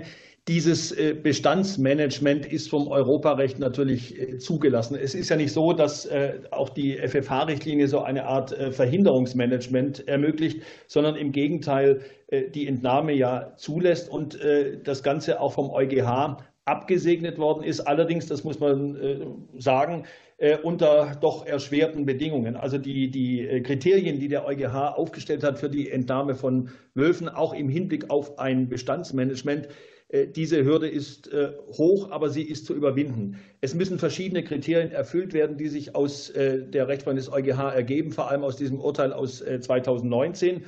Erste Voraussetzung ist zunächst einmal, dass Klarheit herrschen muss über den günstigen Erhaltungszustand. Und wie ich vorhin schon gesagt habe, der muss sowohl äh, im Hinblick auf die Population oder Populationen, die ja auch grenzüberschreitend bewertet werden müssen, gegeben sein, wie auch im Hinblick auf die regionalen Wolfsbestände. Das ist das erste Kriterium. Äh, und das zweite Kriterium, was dann auch in der nationalen Umsetzung zu beachten sein wird, ist, dass es keine durch die Entnahme oder durch ein Management keine negativen Auswirkungen auf die Struktur, nicht nur auf die Population, sondern auf die Struktur der betreffenden ähm, Populationen geben darf. Da wird dann die Frage auch konkret zu beantworten sein, welche Tiere dürfen entnommen werden. Darf das ein Rüde sein, darf das eine Fee sein, Welpen, wie auch immer. Dann ist die weitere Voraussetzung, dass ganz konkret gesagt werden muss äh, in einem Managementplan, äh, welche Tiere entnommen werden dürfen. Und zwar nicht nur im Hinblick auf, äh, auf Fähe etwa oder Rüde, sondern auch im Hinblick auf Ort, im Hinblick auf Zeit, auf, im Hinblick auf die Anzahl und auch im Hinblick auf den Typ der Individuen, die zu entnehmen sein werden im Rahmen dieses Managements. Und das Ganze muss dann auch noch, äh, muss dann auch noch äh, kontrolliert werden. Die Entnahmebedingungen müssen auch äh, kontrolliert werden.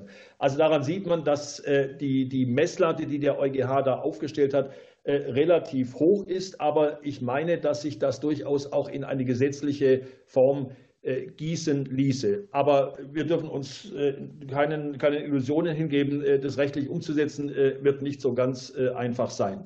Sie hatten dann, Frau Harzer, noch gefragt nach der Bestimmung des Akzeptanzbestandes. Und ich meine, dass so eine Festlegung eines Akzeptanzbestandes durchaus möglich wäre wir wollen ja alle, dass der Wolf, der da ist, auch weiterhin bleibt, aber wir wollen, dass er sich sozial verträglich verhält. Man braucht ja letztendlich so einen Ausgleich zwischen den Interessen der Tierhalter, zwischen äh, der Sicherheit der Bevölkerung und dem Bestandsschutz für den Wolf.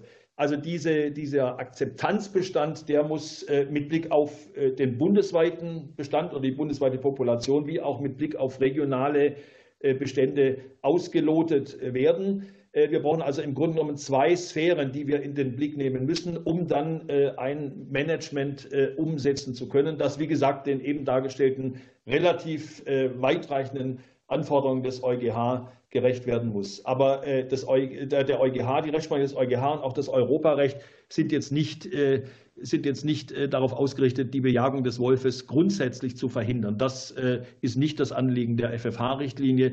Äh, und wir haben ja auch in Deutschland mit dem 45a Bundesnaturschutzgesetz äh, bereits einen ersten Schritt getan. Aber das ist immer nur ein Reaktionsmanagement. Ich meine, man muss langsam den Schritt auch zu einem Bestandsmanagement hin unternehmen. Das ist Aufgabe der Politik und das wird auch europarechtlich zulässig sein. Danke. Dankeschön, Herr Dr. Brenner. Ich gehe davon aus, Kollegin Harzer, die restlichen 15 Sekunden äh, überlassen Sie uns. Dann ist jetzt tatsächlich äh, der Herr Bleck von der AfD-Fraktion dran. Vielen Dank, Herr Vorsitzender. Ich möchte zunächst einmal allen Sachverständigen für die Stellungnahmen danken. Ich finde das bis jetzt sehr produktiv und interessant. Meine Frage möchte ich an Herrn Larscher richten. Ähm, gegebenenfalls dann auch noch eine weitere Frage. Mich würde zunächst einmal interessieren, weil gerade ja auch der vorherige Sachverständige zu Recht angesprochen hat, dass ein wichtiges Kriterium zum aktiven Bestandsmanagement zweifelsohne der günstige Haltungszustand gemäß FFH-Richtlinie ist. Da geht es ja dann eben vor allem darum zu gucken, wann ist eine Population stabil und wann ist eine Population auch gesund. Da geht es auch um die genetische Vielfalt.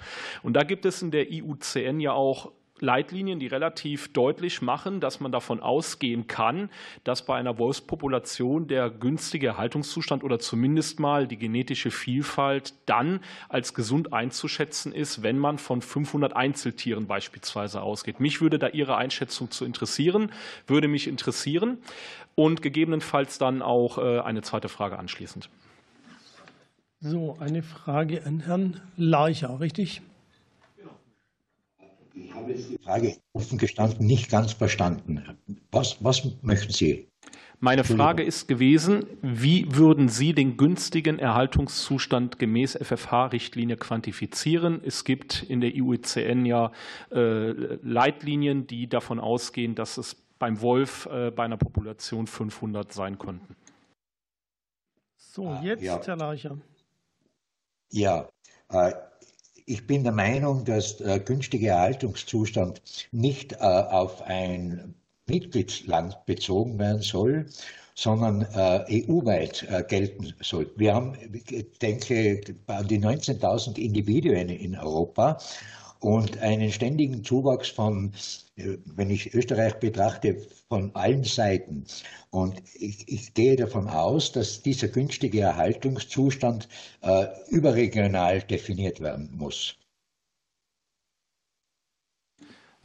Dann möchte ich da, genau da möchte ich nachhaken. Es ist ja genau in diesen Leitlinien unter anderem davon die Rede, dass diese, ich nenne sie jetzt mal Zielgröße, wie auch immer man das definieren möchte, eben noch nicht mal unter Berücksichtigung stattfindet, dass ja ein genetischer Austausch mit anderen Populationen stattfindet.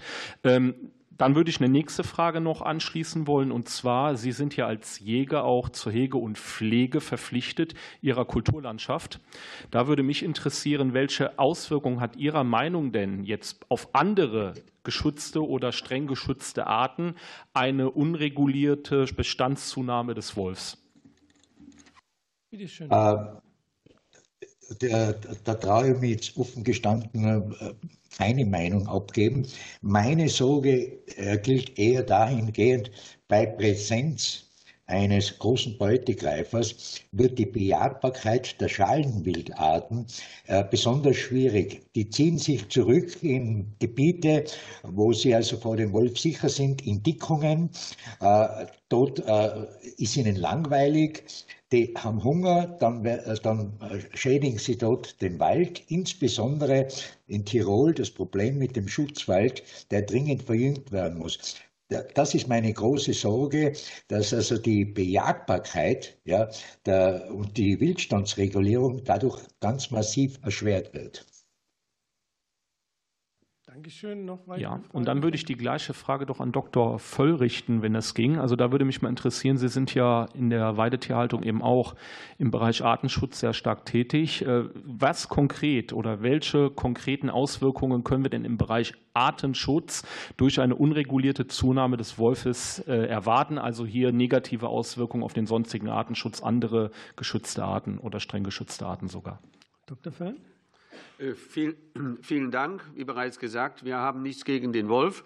Äh, aber wir stellen doch fest, dass eben die äh, Weidetierbestände, insbesondere auch die kleinen Betriebe und die sich das nicht leisten können, dass die mit Schafhaltung aufhören. Und wir haben durch einen Hirtenzug 2010, den wir gemacht haben, wo eine Biologin das mit beobachtet hat, welche Vorteile es hat, wenn wir äh, eine Beweidung machen mit Schafen oder mit Weidetierhaltung.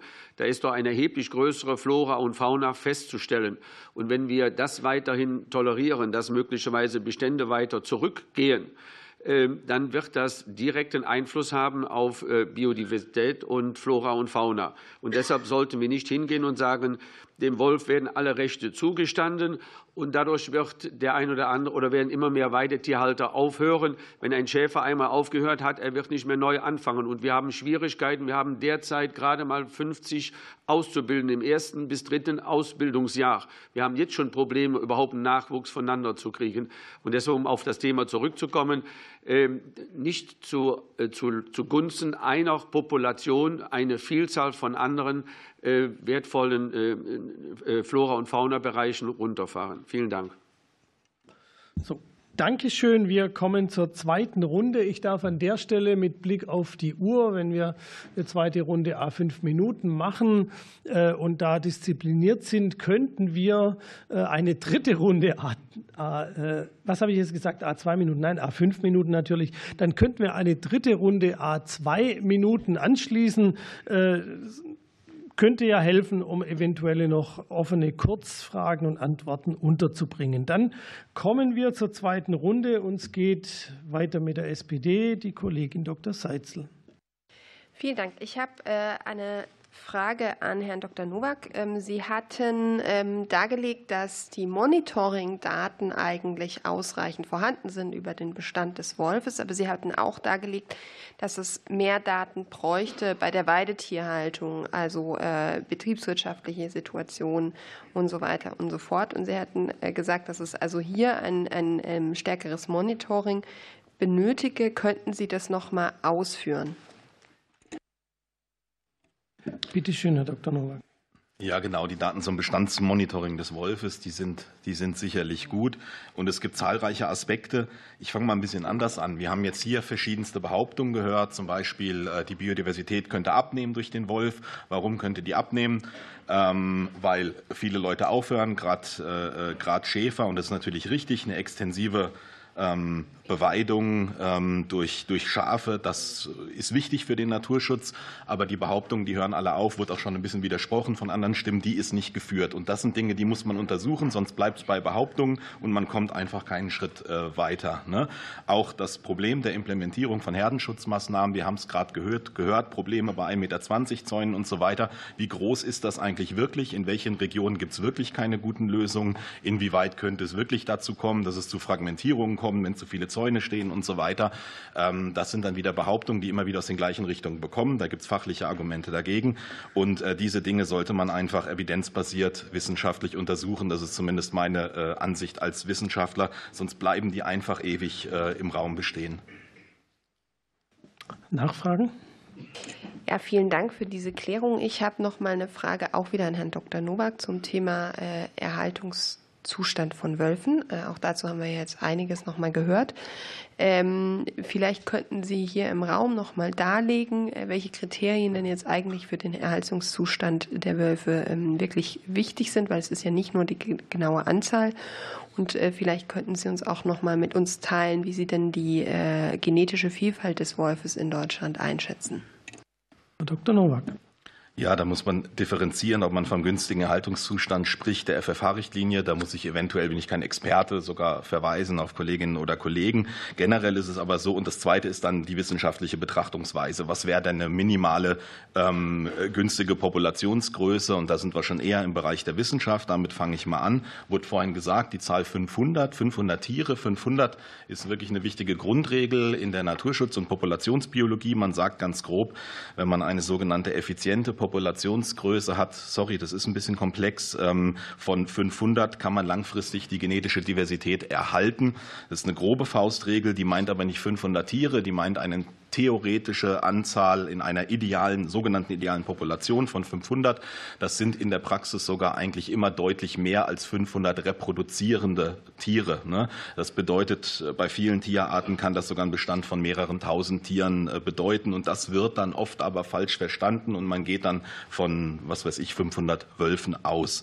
Ähm, Migration, Einwanderung aus anderen Populationen kann diesen Wert äh, dann auch verringern. Und es ist tatsächlich komplex und schwierig, sich auf diesen Einzelwert zu beziehen. Besser ist es, man untersucht das, man kann solche äh, einen Populationszustand modellieren. Da kommen genetische Daten rein, populationsbiologische Daten, Reproduktionsdaten, die wir haben. Und eine solche Studie, eine sogenannte PVA, ähm, wird gerade federführend vom äh, Leibniz-Institut für Zoo- ähm, äh, durchgeführt im Moment. Ähm, glaube ich, die, die Bundesländer, die das äh, initiiert und gefordert haben, ähm, die da klarere Daten liefern würden. Noch mal ganz kurz zur FFH-Richtlinie. Günstiger Haltungszustand hat nicht nur mit der Population zu, äh, zu tun, wie viele Wölfe gibt es eigentlich, sondern da gibt es die weiteren Faktoren. Das sind die Zukunftsaussichten, das ist die Habitateignung, die wir haben in Deutschland und auch der Anteil an potenziell geeignetem Lebensraum, inwieweit er schon vom Wolf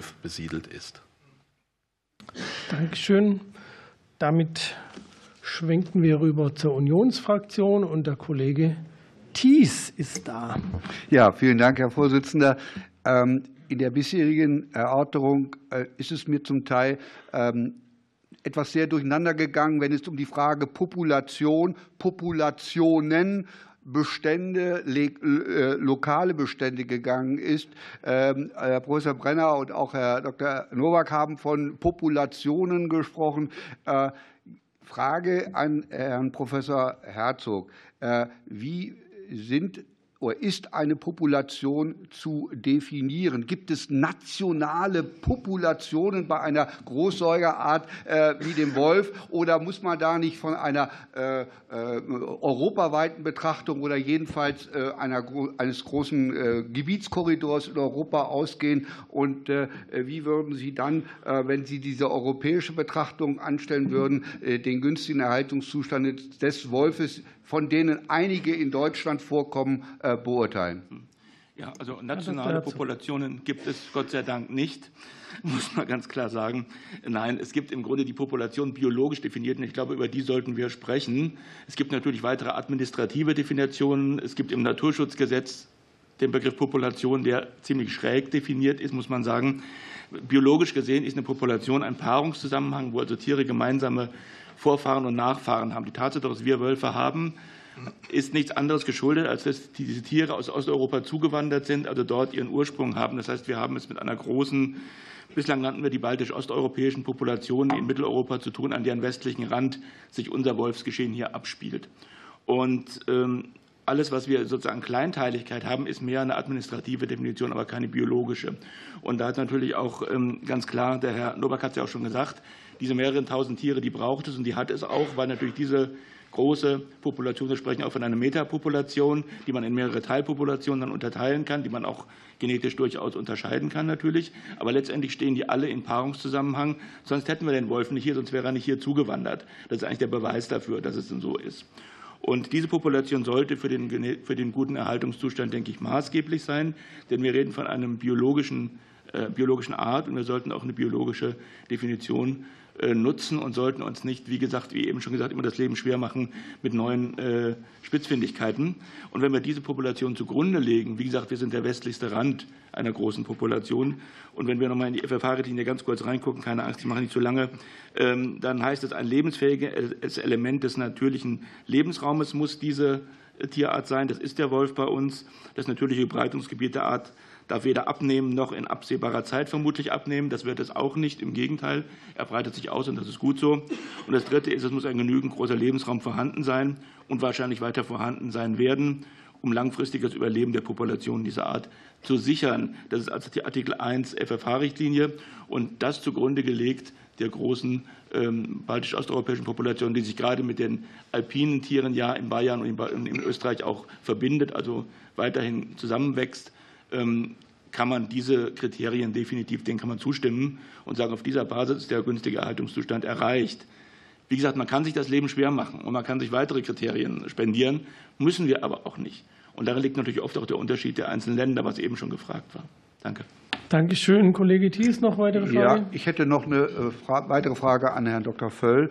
Äh, äh, Herr Dr. Völl, müssen wir uns vor dem Hintergrund, dass ein- und Aushegeschutz bei Wölfen. Wir haben ja auch mehrere hundert Wölfe, die in Gehegen in Deutschland gehalten werden. Da haben wir ganz bestimmte Kriterien, Untergrabeschutz, 2,50 Meter hohe, nach innen geneigte Zäune etc. Das ein- und Aushegeschutz bei Wölfen zwei Seiten ein und derselben Medaille äh, darstellen. Müssen wir uns da nicht ehrlich machen, dass es einen wirklich wirksamen Herdenschutz äh, nicht gibt? Wie würden Sie diese Frage beantworten? Herr Dr. Völl. Ganz herzlichen Dank für Ihre Frage. Vielleicht zwei Sätze vorab. Wir waren schon ein Stück weit enttäuscht gewesen, dass die Weidetierhalter als das Thema Wolf Aufgaben mehr oder weniger allein gelassen wurden. Wir haben selber uns mit der Wirtschaft Gedanken machen müssen, wie können wir Herdenschutz bestmöglich machen. Wir haben jetzt den, wir haben jetzt den Zaun, so einen äh, Grundschutz, der angewandt wird. Wir haben Herdenschutzhunde, Herdenschutzhunde und die Behirtung ist auch angesprochen worden. Aber das ist ein Stück weit, wäre ganz gut. Aber wer, welcher Schäfer soll mit seinem Einkommen dieses bezahlen können? und auch das Thema jetzt in äh, Bergregionen und so weiter. Also das soll man dann mal gerne machen und mal mitgehen und das dort äh, durchführen. Also das ist im Grunde selbst dieser Grundschutz ist fast gar nicht da leistbar. Äh, wir wollen das gerne in Schuss halten, und das haben Sie gerade angesprochen. Wenn wir tatsächlich einen Herdenschutz machen wollten, der äh, möglicherweise etwas sicherer ist, mit zwei Meter Höhe oder dann noch mal äh, zwei Meter unter Grabenschutz reinmachen. Also man muss schon feststellen, und das sollte man sich da auch bekennen, einen hundertprozentigen Schutz gibt es nicht, und deshalb sollten wir in die Entnahme von übergriffigen Wölfen endlich einsteigen. Danke. Dankeschön, Herr Dr. Völl. Damit sind wir mit der Union durch und es kommt für Bündnis 90 die Grünen. Kollege Dr. Gesenhus, bitte schön. Vielen Dank, Herr Vorsitzender. Wir haben jetzt viel über die Population gesprochen, sind ja unterschiedliche Zahlen auch durch den Raum geworfen worden. Ich würde gerne einmal den parlamentarischen Staatssekretär Herrn Kühn bitten, ähm, uns einmal darzulegen, wie ist denn eigentlich die tatsächliche Größe und Tendenz der Population in Deutschland? Bitte schön, Herr Staatssekretär. Ja, danke, Kollege Giesenhus. Äh, ich würde gerne die Frage äh, an Herrn Dr. Äh, Drechsler weitergeben aus dem Fachreferat N1.3, die sich wirklich sehr intensiv mit dem Wolf ja auch beschäftigen und da auch nochmal die neuesten Zahlen auch geben, auch zu der Frage, die ja damit verbunden ist, nochmal, wie kommen wir eigentlich zu diesen Zahlen? Ich glaube, das ist nochmal auch sehr entscheidend. Herr Drechsler. Ja, vielen Dank. Also zur ersten Frage, wie kommen wir an die Zahlen? Also der Bund macht selber kein Monitoring, sondern es sind die Zahlen der Länder, die wir erhalten. Wir haben im letzten Wolfsjahr, das ist das Wolfsjahr 21-22, hatten wir 161 Rudel, 43 Wolfspaare und 21 sesshafte Tiere. Zum Vergleich dazu, weil eben auch die Frage nach dieser Steigerung der Wolfspopulation kam, im Jahr davor hatten wir 158 Rudel, also drei Rudel weniger. Dann gibt es immer wieder die Forderung oder die Frage, wie viele Wölfe haben wir insgesamt? Das Monitoring ist eben auf Rudel, Paar und territoriale Einzeltiere beschränkt. Darum haben wir keine Gesamtzahl. So viele Wölfe haben wir in Deutschland. Was wir aber haben, ist eine Zahl von den wirklich nachgewiesenen Wölfen, also sowohl Welpen als auch adulte Tiere. Und das waren im letzten Wolfsjahr 1175 Wölfe. Dankeschön. Dankeschön, Dank Kollege Gesenus. Vielen Dank für die Klarstellung. Ähm, jetzt noch mal zu den Fragen in die Runde. Ich glaube, was sehr deutlich geworden ist äh, von den Sachverständigen, ist, dass die Bejagung den Herdenschutz nicht ersetzen kann. Das ist sehr deutlich geworden und erst recht äh, die Weidetierhaltung nicht retten kann. Von daher würde ich mir auch manchmal stärker wünschen, dass wir über die Lösung diskutieren. Und deswegen möchte ich Herrn Schenk gerne fragen, was benötigt denn die Berufsschäferei, um eben auch in Zukunft als traditionsreicher Berufszweig bestehen zu können und ihren Beitrag leisten zu können zur Landschaftspflege, aber auch zum Artenschutz. Herr Schenke. Vielen Dank. Also eingangs mit Blick auf den Wolf, diese drei Bedingungen für eine Koexistenz aus unserer Perspektive habe ich ja schon aufgeführt.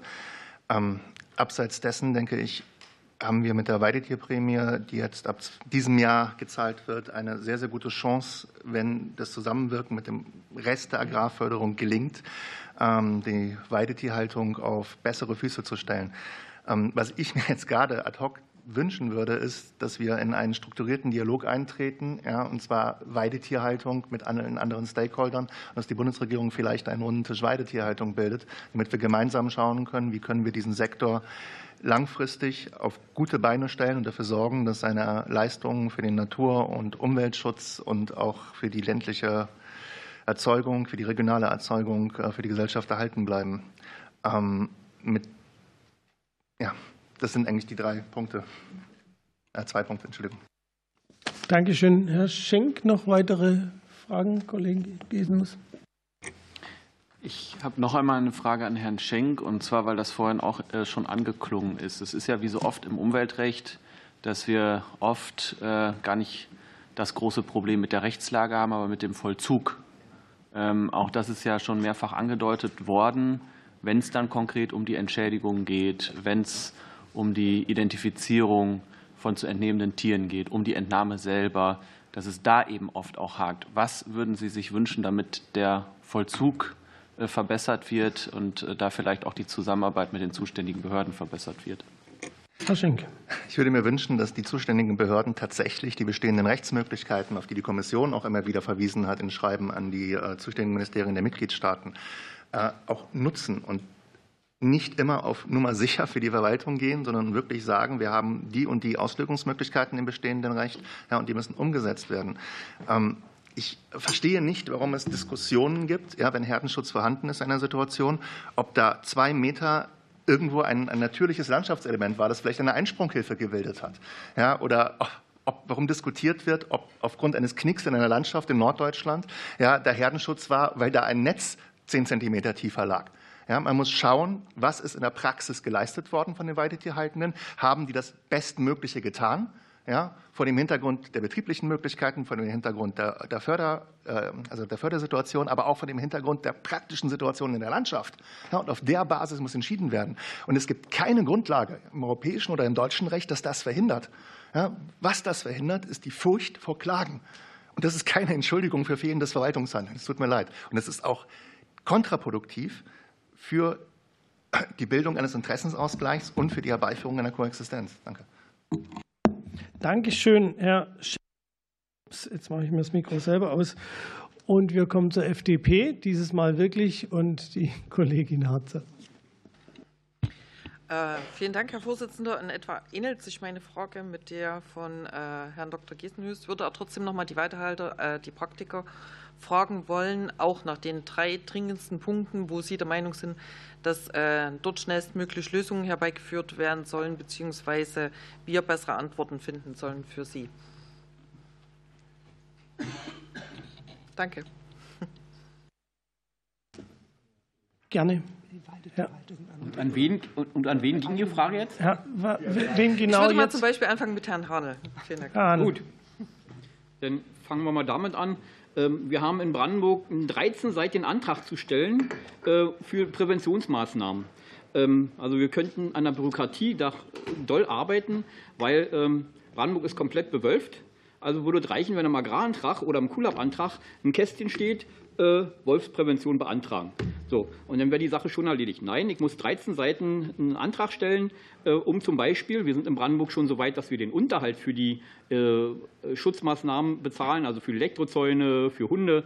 Aber ich muss jede Quittung vom Hundefutter einreichen. Und dann ist die Behörde damit beschäftigt, diese Quittung, äh, wenn jeder mal einkaufen war, weiß er, was da alles so draufstehen kann, ähm, wenn man sich nicht äh, strikt ähm, äh, beschränkt und eben nur das Hundefutter an dem Tag kauft. Also die Behörde ist dann beschäftigt, diese Quittung durchzurechnen, aufzuschlüsseln, ist ewig damit beschäftigt, diesen Antrag denn zu bescheiden.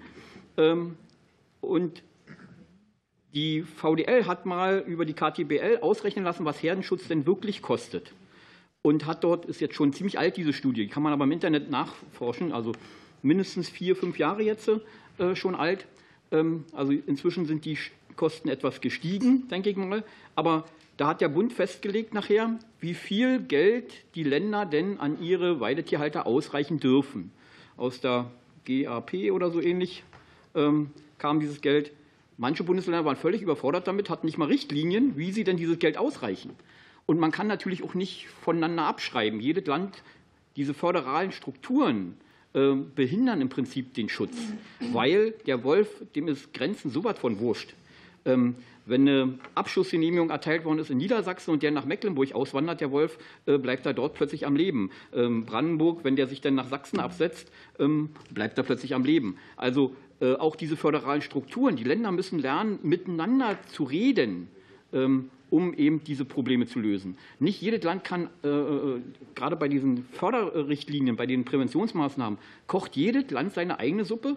Ähm, Wir haben in Brandenburg erreicht gehabt, dass auch die Hobbyhalter sich schützen dürfen. Und wir haben in Brandenburg immer noch 6.200 Schaf- und Ziegenhalter, die bei der Tierseuchenkasse gemeldet sind, mit 111.000 Tieren.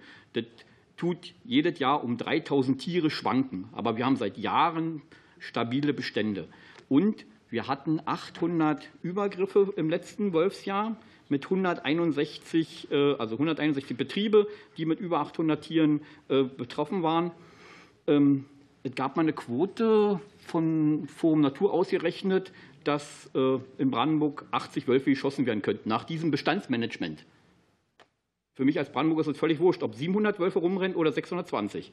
Ähm, theoretisch hätten im letzten Jahr 161 geschossen werden müssen, wenn an diesen Übergriffen nur ein Wolf beteiligt worden wäre. Geschossen worden sind vielleicht zwei oder drei in den letzten Jahren. Aber diese föderalen, man muss, wir haben ein Bundeszentrum Weide-Wolf. Die Länder müssen endlich lernen, miteinander zu reden und vielleicht auch mal vom Nachbarland einfach abschreiben. Das wäre vielleicht die einfachste Variante. Dankeschön. Herr Schenk, wollen Sie auch noch? Ja, gerne. Sie sehen mich schon zappeln. Also Frank hat gute und wichtige Punkte gesagt. Und noch mal kurz. Also erstens, ja, die Länder haben sich bemüht, ja, vernünftige Regelungen zu schaffen. Aber das ist alles unter dem Druck einer Entwicklung gegangen, die schneller vorangegangen ist, als die Regelungen hinterherkamen. Was wir jetzt brauchen, ja, ist eine gewisse Vereinheitlichung. Ja, es muss wirklich in den Ländern kostendeckend Unterhalt und Anschaffung gefördert werden. Das ist noch nicht so. Und das führt auch zu vielen Problemen, wenn man unter Schafhaltenden über die Probleme mit dem Wolf spricht, weil die komplett andere Situationen haben. Ja, es muss eine Rechtssicherheit für Ausgleichsleistungen bei Ristfolgen geschaffen werden. Die meisten Länder machen das als Billigkeitsleistung. Ja, das kann man schlecht vermitteln. Und ähm, zu guter Letzt ist ein Punkt, Sie hatten ja drei gefragt, den hat Frank auch angesprochen. Ja, es, es kann nicht sein, dass wenn ein Wolf in Bundesland A trotz Herdenschutz Schäden angerichtet hat, dass dann in Bundesland B ja, Widerschäden angerichtet werden, bevor Bundesland B eine Ausnahmegenehmigung erlässt. Ja, da muss eine Lösung her. Vielen Dank. Wird sich nicht lohnen, Kollegin. Dann gehen wir weiter zur AfD. Herr Bleck. Vielen Dank, Herr Vorsitzender. Zunächst noch zwei Vorbemerkungen. Die erste ist, dass die Zahlen des Bundesumweltministeriums sind ja die, die auch zusammengetragen werden in der DBBW. Und so wie Sie die Zahlen gerade dargestellt haben, hört sich das ja nicht bemerkenswert an. Aber wenn wir den Zeitpunkt mal auf die letzten fünf Jahre zurückverlegen, müssen wir schon zur Kenntnis nehmen, dass sich die Zahl der Rudel, der Paare und der Einzeltiere zum Teil mehr als verdreifacht hat. Das ist nun mal auch die Realität. Und es ist natürlich immer sehr unterschiedlich, wie hier die Ergebnisse einer öffentlichen Anhörung wahrgenommen werden. Und von Fraktion zu Fraktion unterscheidet sich das zum Teil. Richtig ist zweifelsohne, dass der Herdenschutz sehr wichtig ist. Aber ich habe hier vor allem wahrgenommen, dass Herdenschutz eben auch nicht ohne Bejagung geht. Und äh, vor diesem Hintergrund ähm, möchte ich noch mal die Frage stellen, weil ja auch äh, von äh, Seite der Fachpraxis auch oft angesprochen wurde, der Herdenschutz. Und da habe ich, Herr Larscher, bei Ihnen wahrgenommen, dass in Tirol der Herdenschutz wohl gescheitert ist. Da würde mich jetzt mal interessieren, woran konkret, also an den topografischen Voraussetzungen äh, dort im Gebirge oder was waren jetzt die konkreten Gründe, warum der Herdenschutz in Tirol gescheitert ist? Herr Larscher für die Möglichkeit, Stellung zu nehmen. Äh, in erster Linie an der Errichtung der Zäune, weil äh, ein felsiger Untergrund ist, ist die Errichtung von Zäunen schwierig. Des Weiteren äh, stünden nicht ausreichend Hirtenhunde zur Verfügung.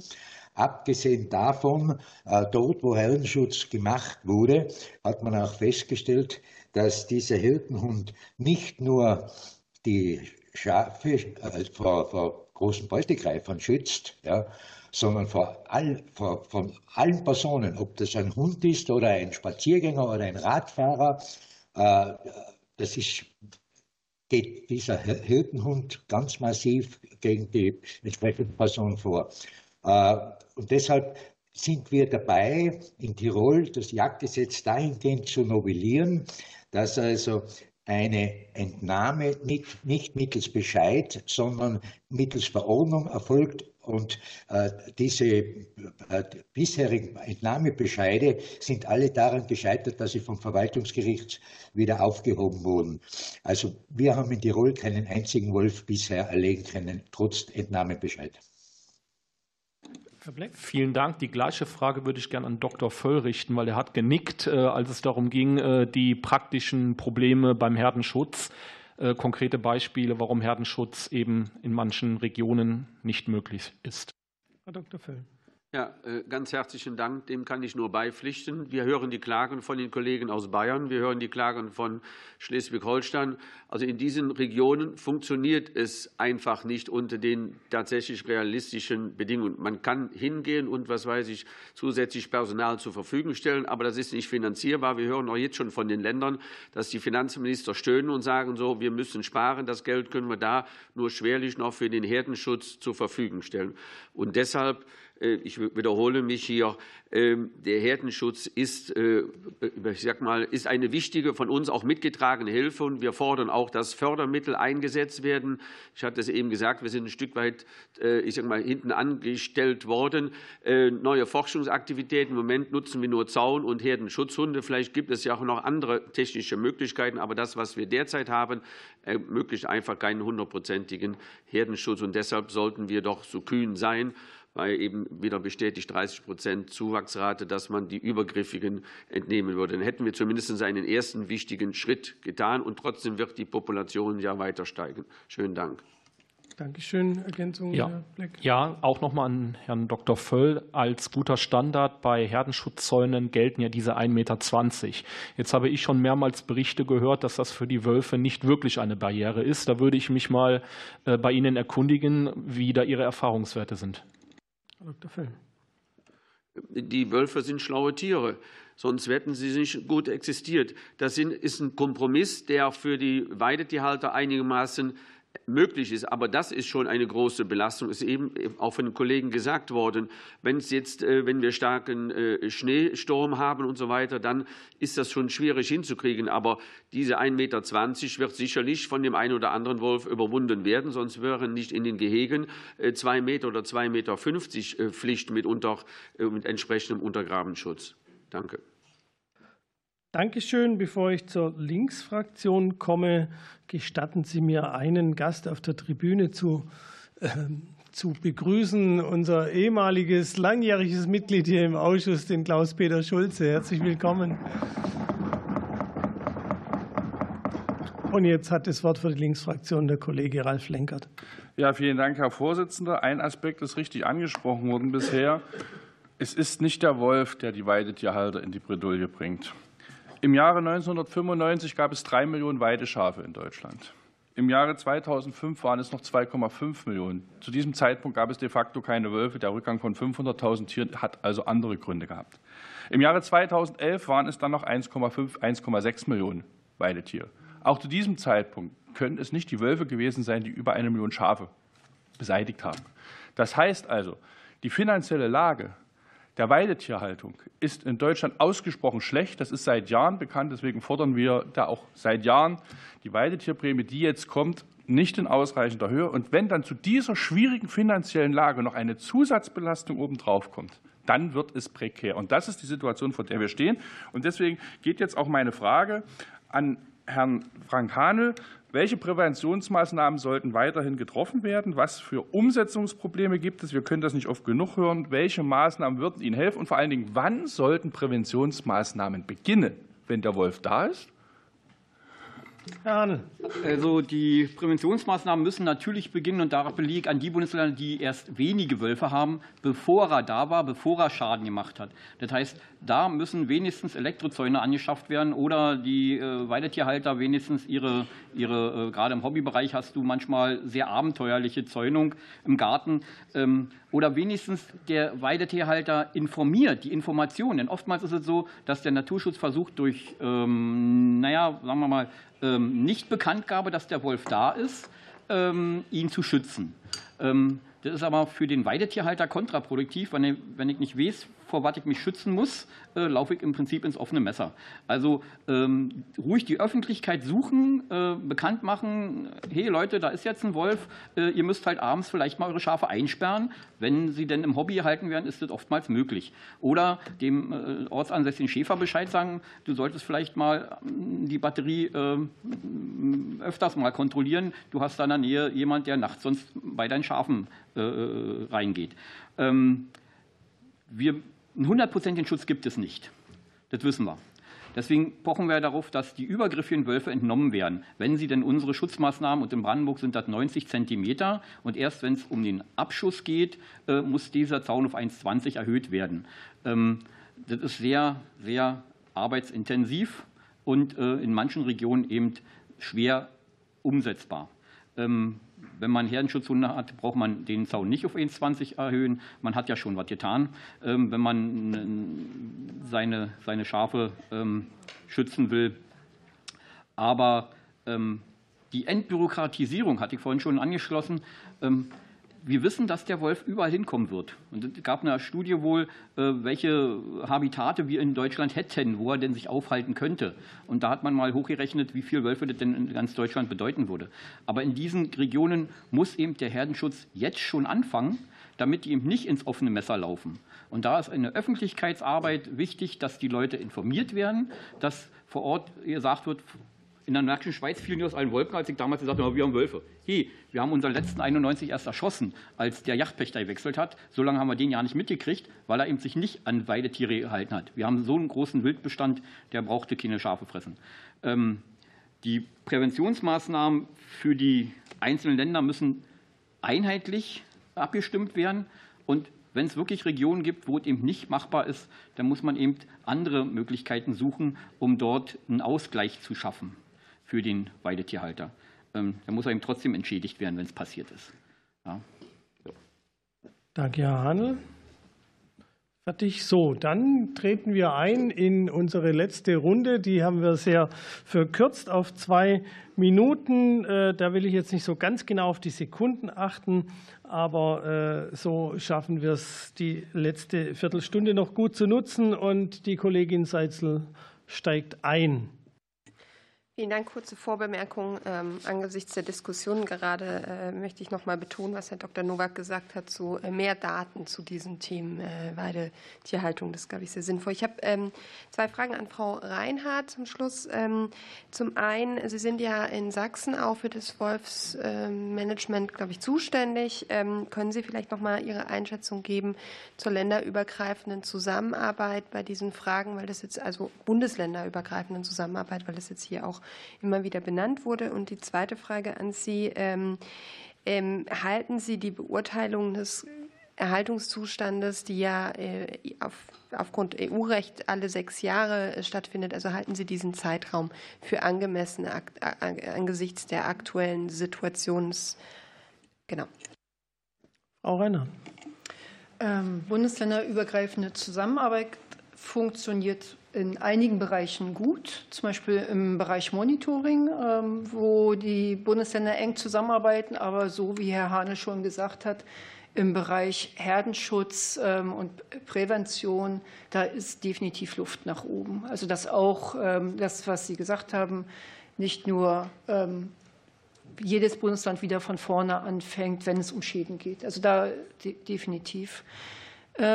Bereich des günstigen Erhalt oder der, der ähm, Einschätzung des Erhaltungszustandes und der EU-Berichterstattung. Das ist ähm, sicherlich schwierig. Wir sehen das in Diskussionen mit anderen ähm, Mitgliedstaaten, wie schwierig das für die ist, jährliche Erhebung zu machen. Also viele Mitgliedstaaten, es geht ja auch um alle Tierarten, geht ja nicht nur um den Wolf, sondern um alle Tier- und Pflanzenarten, sind überhaupt nicht in der Lage, das jährlich zu machen. Also deshalb ist dieses ist das sicherlich ein sinnvoller Zeitraum. Ganz zum Schluss würde ich noch mal wieder zurückkommen wollen, dass es, was ja schon mehrfach angeklungen, für die Konfliktlösung Nutztier, Nutztier Wolf ist es egal, wie viele Wölfe wir haben. Wir müssen an den Herdenschutz ran. Danke. Dankeschön. Und wir kommen zur Unionsfraktion, Kollegin Dr. Weisgerber. Ja, vielen Dank, Herr Vorsitzender. Ich hätte auch noch mal eine Frage an den Professor Herzog. Unser gemeinsames Ziel ist, die Akzeptanz für den Schutz des Wolfes zu erhalten und die Interessen auszugleichen. Gleichzeitig haben wir gehört, dass der Herdenschutz in vielen Bereichen nicht funktioniert, nicht effektiv ist. Und wir haben heute von den Sachverständigen, von vielen verschiedenen sogar gehört, dass ein aktives Bestandsmanagement EU-rechtlich möglich ist. Das ist für mich die Quintessenz aus dieser Anhörung ist sehr wertvoll. Und zwar bedeutet das die Bejagung der übergriffigen Wölfe und zusätzlich eben auch die Bejagung der Wölfe, wenn, und so ist es in Deutschland, wie es gerade gesagt wurde, ein günstiger Erhaltungszustand erreicht ist und die Population erhalten bleibt. Sie haben gesagt, wir bräuchten mehr Bodenhaftung und müssten jetzt handeln. Wie konkret könnte Deutschland jetzt handeln? Gut, ich denke in der Tat, wir sollten das, was wir haben, weiterentwickeln. Und wir sollten den Herdenschutz, und Herdenschutz ist eben nicht nur passiver Herdenschutz, Zäune, Herdenschutzhunde, sondern ist eben auch Eingriffe in die Population, äh, gehört auch mit dazu letztendlich. Äh, die Frage ist nur jetzt, was für Methoden wir anwenden, das ist erstmal, glaube ich, relativ sekundär, sondern wichtig ist erstmal, dass wir einfach das Denk oder die Denkverbote in Anführungsstrichen verlassen über Entnahmen, und zwar Entnahmen jenseits des Exempels statuieren an einzelnen übergriffigen Tieren. Davon halte ich persönlich gar nicht viel, weil wir haben das gehört. Das können Tiere sein, die möglicherweise zur Stabilisierung des Rudels beitragen. Und dann kann es, wie gesagt, das sogenannte, äh, der sogenannte Problemwolf ist in den meisten Fällen nur ein besonders cleverer Wolf, der das gelernt hat, was alle Wölfe irgendwann mal lernen. Und deswegen denke ich, sollten wir es von dieser Einzeltier-Exempel statuieren wegkommen und die Scheu dieser Tiere, dieser des Wolfsbestandes aufrechterhalten. Und dazu kann natürlich Entnahmen beitragen, weil das eine Erfahrung für die Elterntiere ist, dass es der Mensch gefährlich ist. Und ich glaube, über diesen Weg müssen wir gehen. Ob wir zu einer regulären Bejagung kommen, wie in Estland, wage ich im Moment zu bezweifeln, so ein bisschen hier in Deutschland. Äh, wir müssen aber über systematische Entnahmen sprechen, die dazu beitragen, die Scheu der Tiere aufrechtzuerhalten und die dazu beitragen, lokal. Und dazu könnten zum Beispiel auch durchaus erweiterte Selbsthilfemaßnahmen der Hirten bzw. der, der ähm, Weidetierhalter dienen, äh, die im Grunde selber dann ihre Herde auch verteidigen können. Wichtig ist, dass die Wölfe definitiv lernen, dass Menschen gefährlich sind und sich eben nicht ihre Scheu letztendlich verlieren. Ähm, wir müssen da nichts regulieren, weil es gibt eben noch genügend freie Lebensräume. Wir müssen im Grunde äh, die Akzeptanz der Menschen dadurch fördern, dass der Wolf ein Wildtier bleibt und wie ein ganz normales Wildtier behandelt wird. Dankeschön. Bündnis 90 Die Grünen, Kollege Dr. Gesenhus. Ja, für mich hat die Anhörung noch mal bestätigt, dass der Verlust der Weidetierhaltung sehr tiefgreifende Ursachen hat, ökonomische Ursachen, Ursachen, die in der Agrarstruktur begründet liegen und dass wir da ansetzen müssen, anstatt sozusagen über Symptome zu diskutieren die ganze Zeit. Die Weidetierhaltung ist ein erster wichtiger Schritt, aber es müssen viele weitere folgen. Ähm, Herdenschutz und Bejagung sind sozusagen an der Stelle in erster Linie Symptombekämpfung. Die Ursachen liegen woanders und da müssen wir vor allem auch ran. Nichtsdestotrotz besteht Einigkeit, dass natürlich bei problematischen Tieren eine Entnahme notwendig ist, wenngleich, äh, auch das ist deutlich geworden, dass mit der jetzigen Rechtslage auch bereits geht. Ähm, die Frage ist aber nochmal, die würde ich gerne äh, Frau Reinhardt stellen, ob Ihnen Erkenntnisse darüber vorliegen, wie die Entnahme denn dann im Vollzug läuft. Also wenn sozusagen dann klar ist, das Tier soll entnommen werden, wie funktioniert das in der Praxis und was braucht es, um vielleicht da auch ähm, dafür zu sorgen, dass die Entnahme dann tatsächlich auch stattfindet? Frau Reinhardt. Ja, ähm, es ist deutlich schwerer, als es sich hier anhört. Also selbst wenn man weiß, ein Wolf hat gelernt, einen empfohlenen Schutz zu überwinden, man weiß durch die Genetik, welches Tier das ist, aber dieses Tier dann in der Praxis ähm, tatsächlich zu erwischen, das ist sehr, sehr schwierig. Das haben wir auch gesehen in den Fällen in Niedersachsen, wo in sechs Fällen nicht das Tier geschossen ist, was die über, äh, geschossen worden ist, was die Übergriffe gemacht hat. Und das, was man da nur empfehlen kann, auch da würde ich mich wieder an anderen Ländern, wo das ähm, erfolgreicher funktioniert, orientieren, dass man, wenn es solche Abschussgenehmigungen gibt, die wirklich zeitlich und räumlich in unmittelbaren Zusammenhang ähm, mit dem Schadensereignis stehen. Das ist so ein bisschen, wie Herr Hanel gesagt hat, also am besten mit auf die Weide setzen. Dann kann es funktionieren. Aber irgendwo in dem Territorium einen Wolf abzuschießen, wird in der Regel den Falschen treffen. In der Regel einen Welpen, der halt am unerfahrensten ist. Das ist deutlich schwieriger in der Praxis, als es sich so in der Theorie darstellt. Dankeschön, Frau Reinhardt. FDP, Kollegin Harzer. Dann machen wir das nochmal. Äh, meine Frage richtet sich an Herrn Professor Brenner. Es geht nochmal um eine Detailsache äh, rechtlich gesehen. Äh, Herr Professor Brenner, wir hatten ja vor uns schon mal uns über den Akzeptanzbestand ausgetauscht und meine Frage, die sich dem anschließt, ist, ob es aus europarechtlicher Perspektive dieser Akzeptanzbestand ausschließlich an den günstigen Erhaltungszustand gebunden ist oder ob es rechtlich zulässige weitere Kriterien gibt, wie zum Beispiel äh, gesellschaftliche Aspekte, die dazu möglich sind. Danke. Herr Dr. Brenner. Ja, vielen Dank. Äh, der in der Rechtsprechung des EuGH über allem schwebt, der ist in jedem Fall zu wahren und zu achten. Äh, und nur wenn der gesichert ist und gesichert bleibt, nur dann kommen eigentlich Entnahmen in Betracht. Aber man wird äh, auf der anderen Seite auch sagen können, dass äh, dieser Akzeptanzbestand ähm, ja so eine Art äh, Ausgleich zwischen günstigem Erhaltungszustand und den berechtigten Interessen von Dritten, ob das nun Tierhalter sind oder wer auch immer, darstellt. Also wenn man so einen, einen Korridor formuliert, ähm, was ich vorhin ja auch gesagt habe, dann wird das sicherlich europarechtlich zulässig sein, aber dieser Korridor wird sich immer sowohl auf Bundes- wie auch auf regionaler Ebene, gegebenenfalls auch grenzüberschreitend, daran orientieren müssen, dass der günstige Erhaltungszustand sich nicht verschlechtert durch Einzelentnahmen oder auch durch ein geordnetes äh, Wolfsmanagement. Also das ist, wie gesagt, so ein bisschen die, die äh, äußerste Grenze, die nicht überschritten werden darf nach Maßgabe der Rechtsprechung des Europäischen Gerichtshofs. Vielen Dank. Danke, Herr Dr. Brenner. AfD, Herr Bleck. Vielen Dank, Herr Vorsitzender. Wir haben jetzt viel über den Härtenschutz gesprochen, mit oder ohne Bejagung des Wolfes. Ich würde gerne noch mal zum Artenschutz im Zusammenhang mit dem Wolf zurückkommen, und zwar genetische Vielfalt. Ähm, jetzt hört man sehr viel, Auf vieles muss man jetzt nicht unbedingt Wert nehmen, aber es gibt natürlich im Zusammenhang mit einer stärkeren Bestandszunahme des Wolfes eben auch die Befürchtung, dass in die Genetik des Wolfes auch domestizierte Hundegenetik hineinkommt. Jetzt ist meine Frage, ob es da Erfahrungen in Österreich gibt, das würde mich interessieren, und wie Sie, Herr Lascher, einschätzen ein möglicherweise artuntypisches Verhalten von bestimmten, ich sage es deutlich, Wolfshybriden, die dann entstehen könnten oder entstanden sind. Herr Larchen. Äh, ja, danke. Äh, äh, die Definition von eines Hybriden ist für mich nicht klar, sage ich jetzt ganz offen, da weiß ich zu wenig. Hybriden haben wir nach DNA-Proben derzeit keine festgestellt. Äh, ich glaube, wir haben insgesamt heuer 19 Individuen äh, nachweisen können mit DNA. Äh, ja, und das, was war das zweite, die zweite Frage?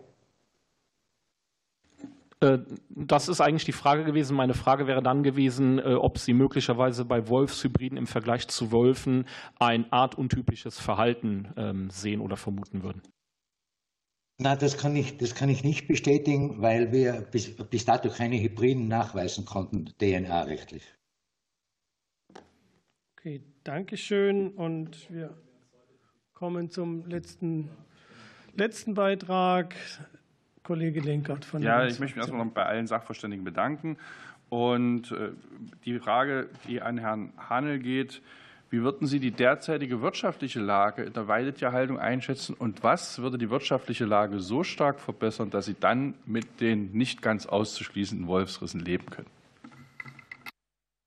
Herr Hanel. Oh, ähm, ja, also wir hatten ja mal von einer Weidetierprämie gesprochen, so, die sich nach äh, Rechnung unserer äh, Berater, äh, unter anderem äh, dem Kuratorium für Bau und Landwirtschaft oder dem äh, LKV Sachsen-Anhalt ähm, bei 100 Euro einpegeln müsste. Ähm, aber ich denke mal, emotional kann ich als Schäfer mit keinem Wolfsriss leben. Ja, ähm, wenn er meine Schutzmaßnahmen überwindet, sollte er, und ich habe alle getan, was die Gesellschaft von mir verlangt, dann muss er eben entnommen werden. Weil diese Auswirkungen eines Wolfsangriffes, die sind nicht viel anders als die Auswirkungen eines Hundeangriffes. Die Herde ist danach unhütbar. Sie ist erstmal ähm, da, wo traditionell, in Brandenburg gibt es noch 70 Berufsschäfer, da, wo traditionell mit der Herde noch äh, durch die Landschaft gezogen wird, äh, haben wir einen Hund dabei, der diese Herde führen soll. Äh, ein Hütehund keinen Herdenschutzhund, sondern einen Hütehund dabei. Ähm, der sieht nicht viel anders aus als ein Wolf. Ein deutscher Schäferhund ist auch grau. Hm. Ähm, und die Altdeutschen sind auch nicht vielleicht ähm, viel anders farbiger. Für die Schafe sind das alles Wölfe. Also emotional kann ich mit einem Wolfsangriff nicht leben. Der muss dann eben, wenn er meine Herde, da kann man mir nicht genug Geld für geben, um dass ich das ertrage. Eine Nachfrage an, dann sollte er möglichst bei der Herde erschossen werden, nicht irgendwo im Wald. Ja, ich hatte ja vorhin schon gesagt, wenn, setzen sich bei uns an eine Koppel. Wir haben das in Brandenburg praktiziert. Ähm, die Berufsjäger waren dann überrascht, weil die Ortsansässigen das nicht machen wollten. Die Berufsjäger waren dann plötzlich überrascht, dass der Wolf wiederkommt. Er kam wieder, er hatte sich auf diese Herde eingeschossen. Äh, ein Kollege hatte acht Übergriffe. Leider hat er erst nach dem fünften Übergriff endlich den Rissgutachter geholt. Und deswegen sofort wenn ein Riss an der Herde passiert ist, sofort den Rissgutachter holen, weil wenn du alles gemacht hast als Schäfer, was die Gesellschaft von dir vorschreibt, dann hast du nur eine Chance, dass auch dieser Wolf entnommen wird, der dich schädigt. So, vielen Dank. Wir sind am Ende auch unserer dritten Runde und äh, mir verbleibt mich zu bedanken bei allen Beteiligten, insbesondere bei unseren Sachverständigen, sowohl äh, in, im Netz als auch denen, die real hier äh, unsere Runde bereichert haben. Vielen herzlichen Dank für Ihre Beiträge. Ich vermute mal, das wird nicht das letzte Mal gewesen sein, dass wir uns hier oder vielleicht auch die Kollegen, Kollege Thies im Agrarausschuss äh, mit der Frage Wolf beschäftigen. Ähm, also insoweit wird uns das Thema nicht verloren gehen. Wir haben sehr viele Aspekte gehört, durchaus auch unterschiedliche äh, äh, auseinandergehende Bewertungen von Populationsgrößen und Ursachen von äh, Rückgängen von Weidetierbeständen. Das mag jetzt jeder Fraktion anheim liegen, ihre eigene Bewertung daraus zu ziehen. Ich bedanke mich ganz herzlich nochmal und wünsche einen weiterhin erfolgreichen Tag. und schließe die Sitzung hiermit.